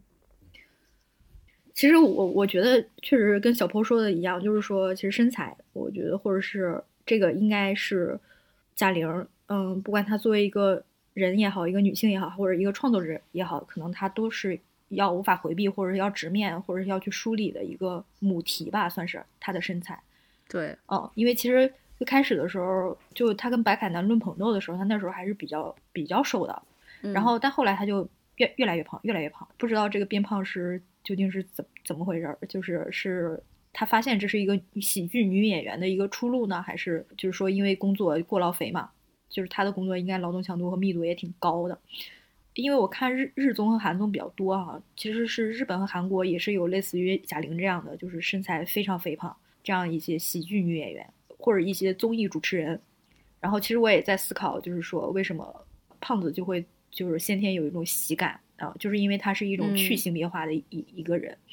一种个体。嗯，在男男性观众眼中看来。就是可能他们都不是作为一个女人的形象来存在的啊，就是一个喜剧人物。然后对于女生来说，就像《艳女》这这本书里面说的一样嘛，就女性长期以来就是她被赋予价值，都是被男人选中她才赋予价值。就是女性存在价值是在于她能够成为某个男人的女人，然后会有雌竞嘛，会产生像雌竞啊，或者是女女生之间隐秘的这样一些勾心斗角啊，这样一些心理。然后，但是女生看到贾玲会觉得这个人毫无攻击性，是吧？因因为她都已经在男人眼中，她都她都是一个去性别化的了，也能够接纳他，呃，所以，哎，我还想补充一点，等一下，就是这一点我非常想补充一点，就是你如果去看 B 站的话，B B 站上面有大量的贾玲跟其他的，呃，男明星的 CP 炒 CP 的这种的呃视频，也是投射了一种就是。嗯，可能大家觉得说，像她这样子的一个女性魅力，可能并不是特别的高的这样子的一个女性，都可以被男人那样子温柔的对待，那就给了就是可能更多的女性一种自信。我觉得我就是你也可以。我我我印象中有一个特别深刻的就是宋仲基的那部呃呃和宋慧乔当时主演那部电视剧热播的时候，宋仲基来到快乐大本营，当时给他配的一个官配就是那个。贾玲，呃，对，当时在那个综艺上给他配的一个就是官配是贾玲，然后，但是我我是觉得，他不会让大部分女性觉得很自信，他是会让大部分女性觉得很安全，就是对，就是就是安全。对你让他，你让他配谁呢？你比如说，你如果配一个范冰冰是吧，或者配一个柳岩，啊，大家都可能会。就会觉得只有这样子美貌的人才可以值得这样子的男性配这样子的男性，你都可能会在但是饭圈的二次创作中，呃，就是在不断的就是用显微镜来不断放大他们之间彼此举动之中，说宋仲基是不是真的跟他有一些关联，或者说宋仲基其实厌恶这个人，但是如果你嗯你配那个贾玲，大家可能根本都不会从性缘这个角度上去解读他们两个人的关系。就会知道这就是为了综艺效果的一个一次一次喜剧呈现，不会有人拿着显微镜去解读啊。当然，哦不不不不不不，我看到了很多 CP 的，就是拿着显微镜去解读，然后说，比如说范丞丞就是真的爱上了贾玲，笑死我了。我觉得是，我觉得这种东西，那是不是在逗乐？他他就是说，不是不是不是不是不是，我认为他们是 真心的在去嗑这样子的糖，就是在这个过程中，他就是找到了一种自信。万物呃就会觉得他都可以这样，他都可以收获这么子一个年下弟弟，呃然后长得也挺挺挺好看的这样子的一个弟弟的真挚的爱，就是他不在乎你的身材，他不在乎你你的什么长相，他就是爱你的灵魂，就是这会给女的一种抚慰感。好吧，我真的是对 CP 粉来说，万物皆可磕。嗯，但是呢，你就是像我刚才说的，就是我一直觉得，就是贾玲她其实是有强烈的自我觉知和自我思考的能力的。她其实一直是想要去重建一个自我形象的。刚才我我我一直在强调，作为女性的贾玲，她她的这样一个自我意识。其实现在想说一下，其实即便抛开她的性别身份不谈，就是她作为一个纯粹的创作者，我觉得她都是非常成功的。因为我我之前也讲过，就是日本影视剧作品在中国的汉化，它都会出现很多的问题。一是汉化非常成功，第二个我觉得它对于女性形象的延展，对于之前性别议题的讨论，我觉得它是一种开拓。因为之前女性议题的讨论真的就是太中产阶级和太知识分子了，嗯。但是我们现在知道，就像刚才我说的，贺老师所说的，他认为就是这一次的女性主义运动是一种全民性的，它突破了阶级。抵达了各个圈层。你现在即便是去村里边找一个天天玩快手的一个女生，他都会跟你说，男人不可靠，女人归归根到底是要靠自己，女性一定要自立，一定要有自己的职业，要有自己的事业。也许她没有读过任何关于女权的书籍，但是她会有这样的基本的一一些信念在。然后，但是呢，我们以前的影视剧里面没有对这种县城或者说呃中下层女性她们的这样一个对于自我塑造的这个这样一个议题的一个展示。我们从这个电影里看到，就是贾玲饰演这个角色，她并不是一线的，绝对不是一线城市的，她也不是中产，她也不是知识阶层，她不是主流话语权中任何处于中心地位的女性，但是她也可以重塑自我。所以我觉得她是把这个议题整个的就给，是对这个议题的一次就是开拓。我刚才也一直提到，就是说这个作品是她的一个人生路径和影视里面的一个交互互文嘛，因为其实就是比如她。第一次亮相的时候，他会对着镜子里很肥胖的自己在微笑。我看到那一幕的时候，我也是潸然泪下。原因是因为，我看到的是贾玲在对着自己以前，我不知道她出于自愿，还是说这里面自愿的成分有多少，或者说迎合市场的成分有多少，就是她被迫去扮演福娃，去扮演一个活宝，去扮演一个女汉子，去扮演一个胖乎乎的女孩，一个去性别化的一个。一个吉祥物一样的人来博众人一笑的场景，闪现出无数这样的场景。我觉得他，我觉得是贾玲在对自己的一个和解，也是对过去的自己的一一次怎么说，一一次颠覆和一次重构吧。所以我觉得这这部电影不仅标志着他在身体上的脱胎换骨，我觉得也在精神上宣告，就是他要拿回属于自己的人生叙事权。可能从此以后，我觉得他应该不会再去演以前的他那些角色了。我觉得他可能也不会再胖回去了。希望。希望如此。我是觉得，就是好像我们就刚才聊的很多，还是从一个啊，就并没有从一个一个工作者、一个内容工作者、一个内容创作者的角度去聊这个胖的形象，就好像还是一个世俗的眼光去看。不管说个女的，她可能胖会显得没有任何威胁性。或者说，一个喜剧演员他胖就会显得他很可爱。我是会觉得，会不会有这种可能？就对于贾玲本身来说，胖这个事情并没有那么重要呢？就好像我会觉得减肥这个事情没有那么难，特别是当你把它当成一个工作的话。因为我觉得，对于贾玲拍这部电影来说，减肥绝对已经是她的非常重要的工作内容之一了。当你把它当成一个工作的话，它真的不难。其实我身边减肥成功的例子，就比如说我有一个一个高中同学，就我们是高中同学的时候，他就很胖。他成年结婚之后，减过很多次肥都成功了，但后来又胖回去了。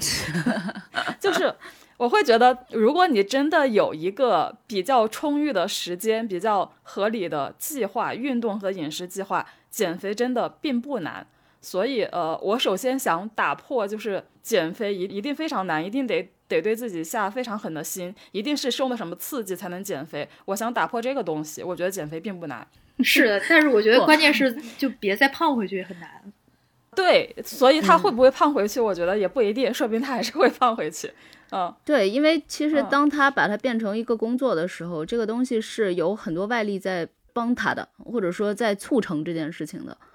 嗯，但是你你接下来的话就是要怎么走的话，就比如说你现在这个角色 OK，就是完成了，你的生活会不会回到原来的样子，以及大众对你新的这个模样的一个观感和一个接受度又是怎么样？就可能确实。外力也是比较复杂的，所以我其实当时有看，就是有一些 B 站的这种的健身博主还在说，说像他这种情况，应当比较容易复胖回去，就是也有一些唱衰的这种的声音吧。嗯，但确实，我我我觉得我是认同舒阳说的，就是对于这一年来说，当他。变成一份工作的时候，当他的生活其实坍缩了，因为他推到了很多工作嘛，对吧？他在那几个月里面，可能他首要目的每一天要干的事情就是减肥的时候，这个事情就变得非常的纯粹且非常容易实现。可是到后，当当当然也要付出很大的毅力和坚韧啊。但是但是相对来说，它就是一个比较易于操作的事情。可是到后面的话，很多因素就变得更复杂了。就正如他之前为什么一直都没有减下来一样，我认为他的那个复杂度。甚至是会比以前还要更复杂的，嗯，就所以我才说 祝福他。对，其实小天刚刚提出就是刚才他问的那个问题的时候，我找到呢，我前几天刚刚看过的，我关注的一个公众号的一篇文章，嗯，就我觉得其实小天问的那个问题其实挺难回答的，因为首先贾玲她这次她拍出这个电影，就对于她整个的个人 IP 的塑造到底 起到一个什么样子的作用？很难去说的。然后这篇文章呢，它总结出了四点，就是说你真的想做一个成功的个人 IP，有有一个不是，它总结出了六点。对，嗯。首先，第一点叫做发现内容使命。嗯。然后这个比较抽象啊，它是这么解释的：要创建一个正确的使命，意味着引入一种新的可改变消费者生活的商业观点。嗯。想要成功脱颖而出，必须让用户相信你的内容能够改变他们的世界。嗯，呃，我不知道贾玲这个电影它有没有达到这个，有没有实现这一点？因为其实刚才我们讨论的会觉得它这个电影传递的东西还是有一点点别扭。他想传递的到底是什么？到底是就简单的说，我可以掌控我的身体，从而我可以掌控我的人生呢？还是说是一个讨好型人格的姑娘们怎么样去突破自己？就我觉得它不是非常的明确，就它这个内容使命不是非常的明确。嗯，然后这是第一点，然后第二点是说，一个好的 IP 一定要能够代表某种人性光辉或者美好的品质。嗯，然后这这一点就听起来好像肯定是这样，但是你怎么去？提炼这种人性光辉，或者说呈现这种，这其实也挺难的。这可能就是这个艺术作品最难的地方。嗯，呃，就是你怎么把那个信号清晰的传达给你的受众。然后第三点，我觉得就可能比较好理解了，叫做你要持续的输出内容作品和事件，特别是他用的事件这个词，嗯，就是你要不停的搞大事。那贾玲这这部电影就特别就像是一个事件。它不仅仅只是一个内容，它是一个事件。嗯，就说你要做个人 IP 的话，你可能就不停的要在自己身上搞事件。嗯嗯。然后第四点是说，做个人 IP 要学会讲自己的故事。这个公众号的作者他举了自己的例子，呃，因为他做的号叫做一个人的生活美学，他其实是一个四十多岁的一个独身的女性。就他说，其实这个主题并不是他内心真的想说的，因为他还是一个挺热衷结婚的人。但是他觉得 他目前的这个人设，只有做做这个一个人的生活美学，才是最有可能火的一个题材吧。就是说，所以自己就豁出去了，嗯。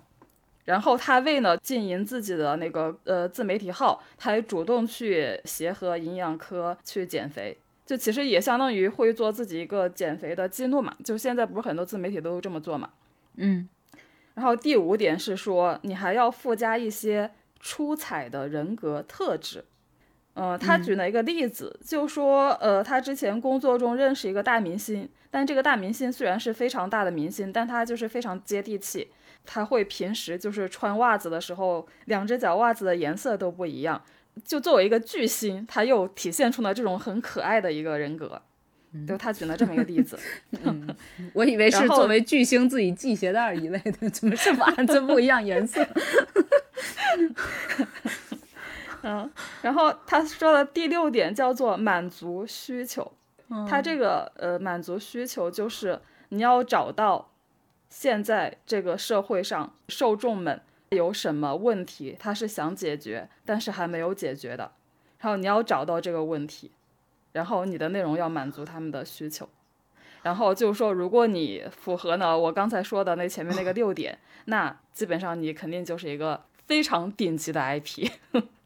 哎，但是我其实，在你刚才说的时候，我就在想，就是他到底是想做一个电影人，还是想做一个商业个人 IP？这俩好像也不太一样。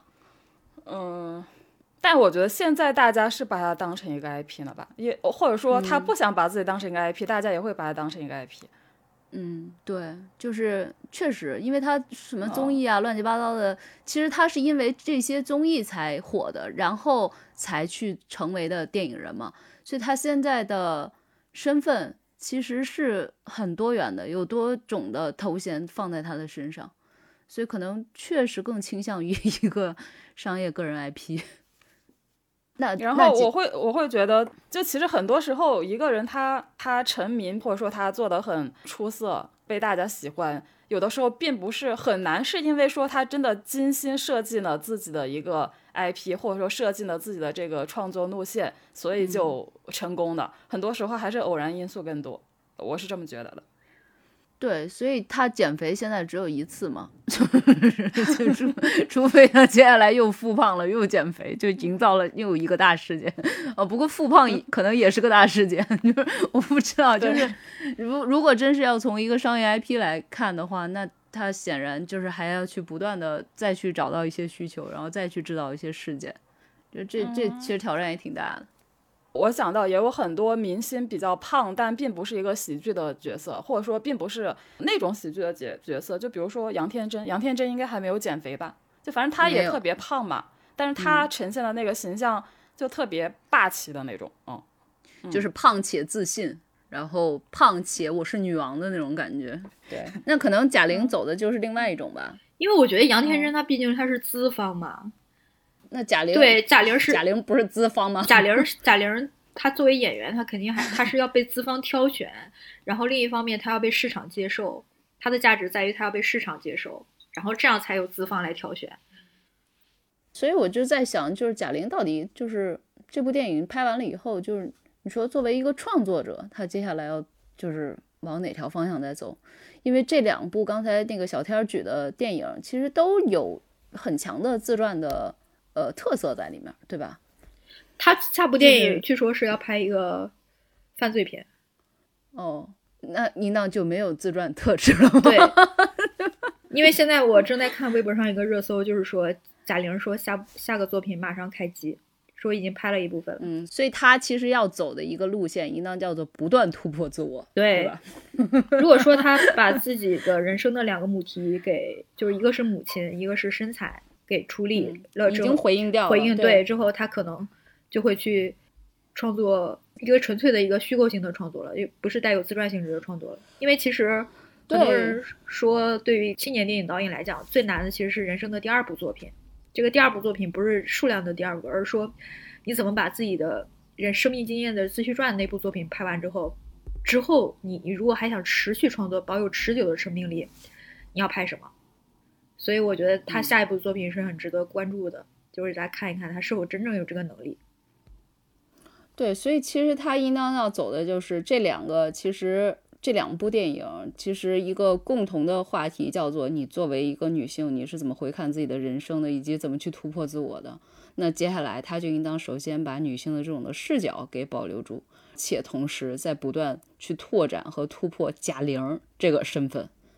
然后把商业 IP 做到最大，我们为什么要关心这种事儿？跟我们一毛钱关系都没有。对，祝福他操心一下自己的 IP，就是。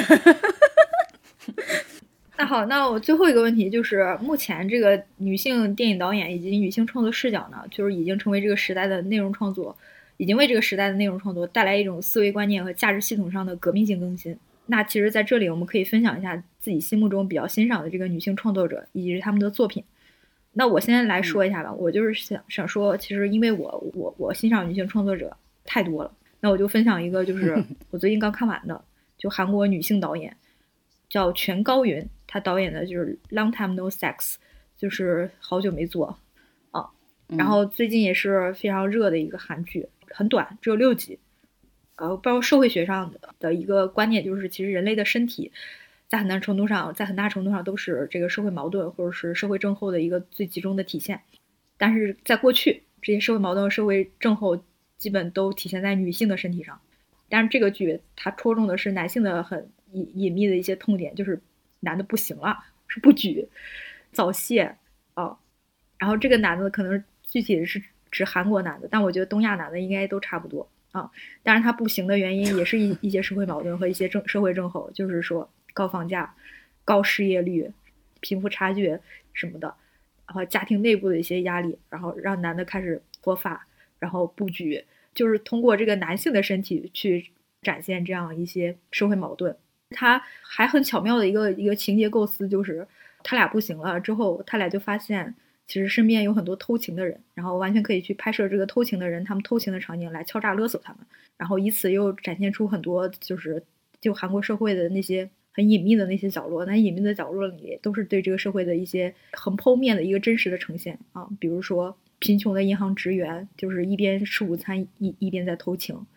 再比如说可能在餐饮店打工的大妈她也会偷情，因为她觉得她这一生中从来没没有获得过爱，还有就是。一些女同群体嘛，即便她是一个非常光鲜亮丽的一个豪门阔太，在她心里，她根本就从来没有说是获得一段真正幸福的婚姻，因为她从根本的性取向上来讲，她就不爱她眼眼前的这个男人。再包括最后两集，就是女主发现男主就是那个郑凤郑郑郑丰欧巴，就是一九八八里面的那个男的，他也在和自己的女邻居有过暧昧的似有似无的那种情感。后来他们有有有一场在水中，就是在家里卧室里面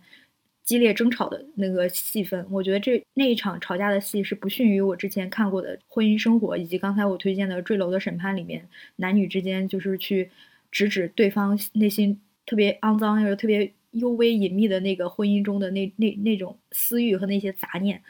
首先，这部剧它是以男人的身体来作为社会矛盾的一种集中展演。然后第二个就是我觉得。特别突突破性创新的一一点，就是我看到韩剧中从未有过的 CP 形象，就是这种 CP 是，也许对于国产剧观众来说是非常熟悉的，就是那种家里面妈妈就是那个女的那形象是非常的强势，她主导了这个家里的一个秩序，那个男的呢相对性格比较温和，处于一个比较言听计计从的这样一个位置，这可能是在中国是一个非常普遍的一种家庭模式，但是在韩剧里面。我觉得咱们都没有见到过这种模式吧，特别有烟火气的的一对普通的男女，然后这个女生是精干的，是非常干练的，然后这个男生是温顺的。我现在看韩剧和日剧，我都有一些啊，原来韩国、日本是这样了那种感觉。就比如说最近我看了一部日剧，然后里面有一句台词让我印象特别深刻。那个女生的朋友是女主的朋友要结婚了，然后她的朋友说一句：“呃，现如今结婚就辞职这件事情也太奇怪了吧，也没有人这样做了吧？”我才知道啊，原来日本这样了。然后日本的女生已经不用结婚就辞职了，原来他们结婚之后也会要继续工作了。可能就是影视剧嘛，就是对于一一个社会社会进程的一种真实呈现吧。所以我就觉得，起码在这部剧里面，我看到了就韩国的这种。家庭内部的这个男女的权利关系，好像达到了一种微妙的平衡。就我觉得我跟小天的世界观很不一样的一个原因，我找到了，就是他是看韩剧、日剧，那个他是靠看韩剧、日剧，我是靠看欧美剧。就我这些年基本上从来就没有看过韩剧、日剧，我不知道为什么，就是好像就是对那些不太感冒。我的我的女性主义启蒙影视作品，其实就上大学时候大量的看的，其实就是西班牙导演阿莫多瓦的他的所有的作品。然后简单的说，我觉得我从里面能够感受到的，就首先是女性的性感，还有她的独立感，还有她的力量感。嗯，然后阿莫多瓦他的呃镜头下面的女性，就大部分就是美丽又性感，然后也很感性，也很爱男人，她们也会受伤，但她们受伤之后智力不会下降。又很脆弱，但是又很酷的那种女性形象，嗯，然后奠定了我对女性的一个最高级别的审美吧，嗯，然后阿莫多瓦他好像有一个头衔叫做最懂女人的男导演，然后我也不知道他是不是最懂女人，但是反正我记得我大学的时候，就那个时候其实也没有太多的感情经历啊什么的，但那个时候看他的作品就会真的每一部都会看哭的那种。啊，我就分享这个吧，就是可能现在的年轻人不太看欧美的这种片子呢，但我觉得还是值得去看一下啊。嗯，我其实也没觉得我会看这个，因为小天问的是女性电影导演以及女性创作视角嘛，我觉得我好像不怎么看说这个人、这个导演、这个创作者是不是女性。但是因为现在很多片子在营销的时候，它自带的就会去挖掘这个女性的这一面。我感觉也算是电影圈的一种，嗯，比较丝滑的这种的操作吧，好像都这么做。现在，就你说贾玲的这个电影，很大程度上在营销的时候，确实就是放了很多女性主义的这种的价值在营销上面，会去吸引你看。然后我自己也会去看到，比如说它确实是有传达或者去蕴藏了这样子的一种价值的话，我会天然的会更关注一些。嗯，然后比如说去年刚才小天也谈的那个芭比。当时不是也是把女性主义价值什么的放到他的营销点里面了很多，然后我也去看了，就是会去关注，然后也会支持一下。当然看完了以后该骂还得骂，就是比如我觉得那个芭比就是挺让我失望的，我觉得还是应当可以骂的，就是也也不用非得说要保护这种所谓的这种女性创作者和呃非常真实的这种的视角啥的。那还还是要把它当做一个内容创作本身来去评价吧，嗯，而且我认为好多时候这种电影也都现在有一点陈词滥调了，嗯，就是没有真正的把所谓女性主义的内涵再去挖得更深、更有意思。然后刚才小天在说那个韩剧这个的时候，我也在想，就是它需要是一个女性的导演。才能去关注到男人们的难言之隐吗？嗯，他需要是个女性的导演才能去呈现出来那种从未有过的 CP 形象吗？就是我可能不会想那么多。嗯，我觉得是。如果有，我觉得，我觉得，如果是一个很特别敏敏锐的创作者，他可能都能觉察到。但是，对男的男的创作者可能不会选择去拍，因为有可能吧，因为这对男的来说实在是太具有侮辱性了吧。那那我可能会觉得说，那么在韩国的一个创作的市场的环境下，有这样子的一个聚焦这种方面的一个导演能够把它拍出来，可能是说明了他就是韩国社会的发展现在已经和之前有了很大的不一样。我觉得可以说这个，但你要说是不是女性导演去发掘出来的，我觉得很多创作者他可能都有这种敏锐的双眼，嗯。我我还是认为不用非得要是一个女性才可以有，嗯，把女性主义的这种的价值给呈现出来啊。当然，如果要说女性创作者的话，我觉得不爱学习的 三位主播也是大家啊值得欣赏的女性创作者。对，是的。我刚才还想补一句，就是那个说男人不行的这个，我觉得好像从我小时候认字开始，就从电线杆上的那些小广告。就能得到这些信息。我小时候看到我们那个县城里遍布的电线杆上的小广告，全是治疗这些的呀。天哪！但是你没有作为大众作品来予以呈现过吧？有的，不不你说专门有一个主题讲这个了，肯定很少呢。但是多多少少在 影视作品里都有展现吧？好像是有，就是说，因为他这个不行，所以他性格特别阴暗，然后又怎么怎么。我记得有这种角色。王凯好像演过一个，哦，是吗？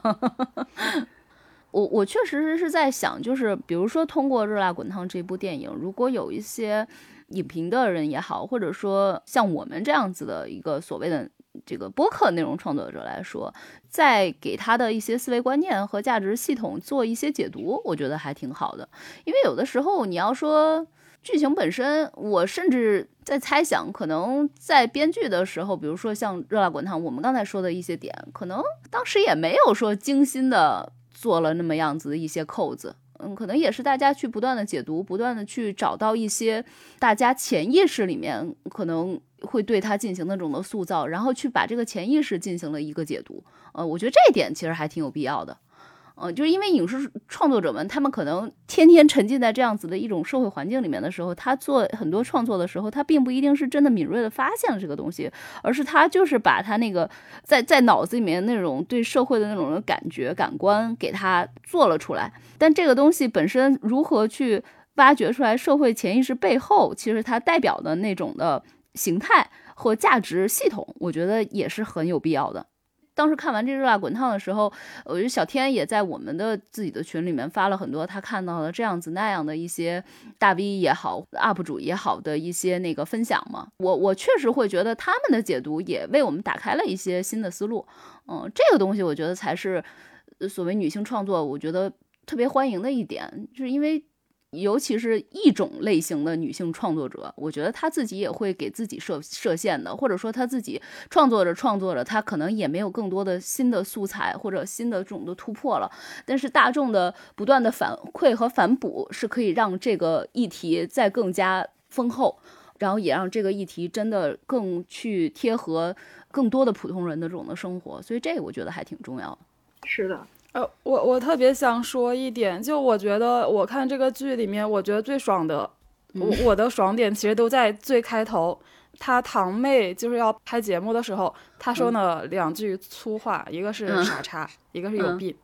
我觉得那个是我觉得很爽的两点，但是后来这个爽点好像就没了，并且后来他们在那个综艺节目上播出那个被剪辑后的那个片段的时候，他还否认说这个不是我，但就就是他呀。这个我觉得 不是，你没发现他是剪那个时候剪辑的吗？这个就是是呀，是剪辑过的呀。但是那还是他呀，那两句话确实是他说的，只不只不过就是他确实骂我明明说的是我妹，但是这个恶意剪辑剪的好像是我在骂我妈似的。但是舒阳认为你都已经骂出傻逼了，你就就不用分分那么多场合了。我没太注意这个细节，因为我觉得那那个情况下就是那些人就是很傻逼呀。嗯，他能够骂出这两句话，那我觉得他应该不是讨好型人格。我觉得讨好型人格是骂不出来的。我跟你说，看这个电影，我哭的最惨的地方是他自杀失败的那块儿，因为他说说好疼啊啊，死了就不疼了。我真的就是完全梦回我当时生不出孩子那个感觉，就是我当时心里面也有这样子的呐喊，我觉得当时好疼啊，就是是不是就是死了就不疼了，就确实有这种感觉，所以我在这一段是哭的最噼里啪啦的，嗯。但已经完全超越了，就是 他他自杀这件事情本身的那个动因。天哪，看来只有真正疼过的人才能感同身受，我是想象不出来究竟得有多疼。嗯，对，所所所以我觉得就是拍给不同的人看，然后人去怎么样进行不同的解读，这一点还挺有意思的。我我其实是希望，就是如果以后还有类似的片子，因为去年的芭比其实我们没有说嘛，嗯，可能在听友群里面聊了聊，但是后面就没有再说什么了。我觉得如果以后有这样子的电影的话，或者一些文本创作的内容作品的话，咱们也可以去聊一聊，聊聊聊多了，可能会让更多的人会产生新的一些思考。好，那这期播客我们就先聊到这儿。听友们，如果还嫌不过瘾，可以在评论区留下你的问题，或者关注我们的微信号“不爱学习 Pod P O D” 那个 Pod，加入我们的听友群，更多的讨论在我们活跃的听友群里。再见，拜拜。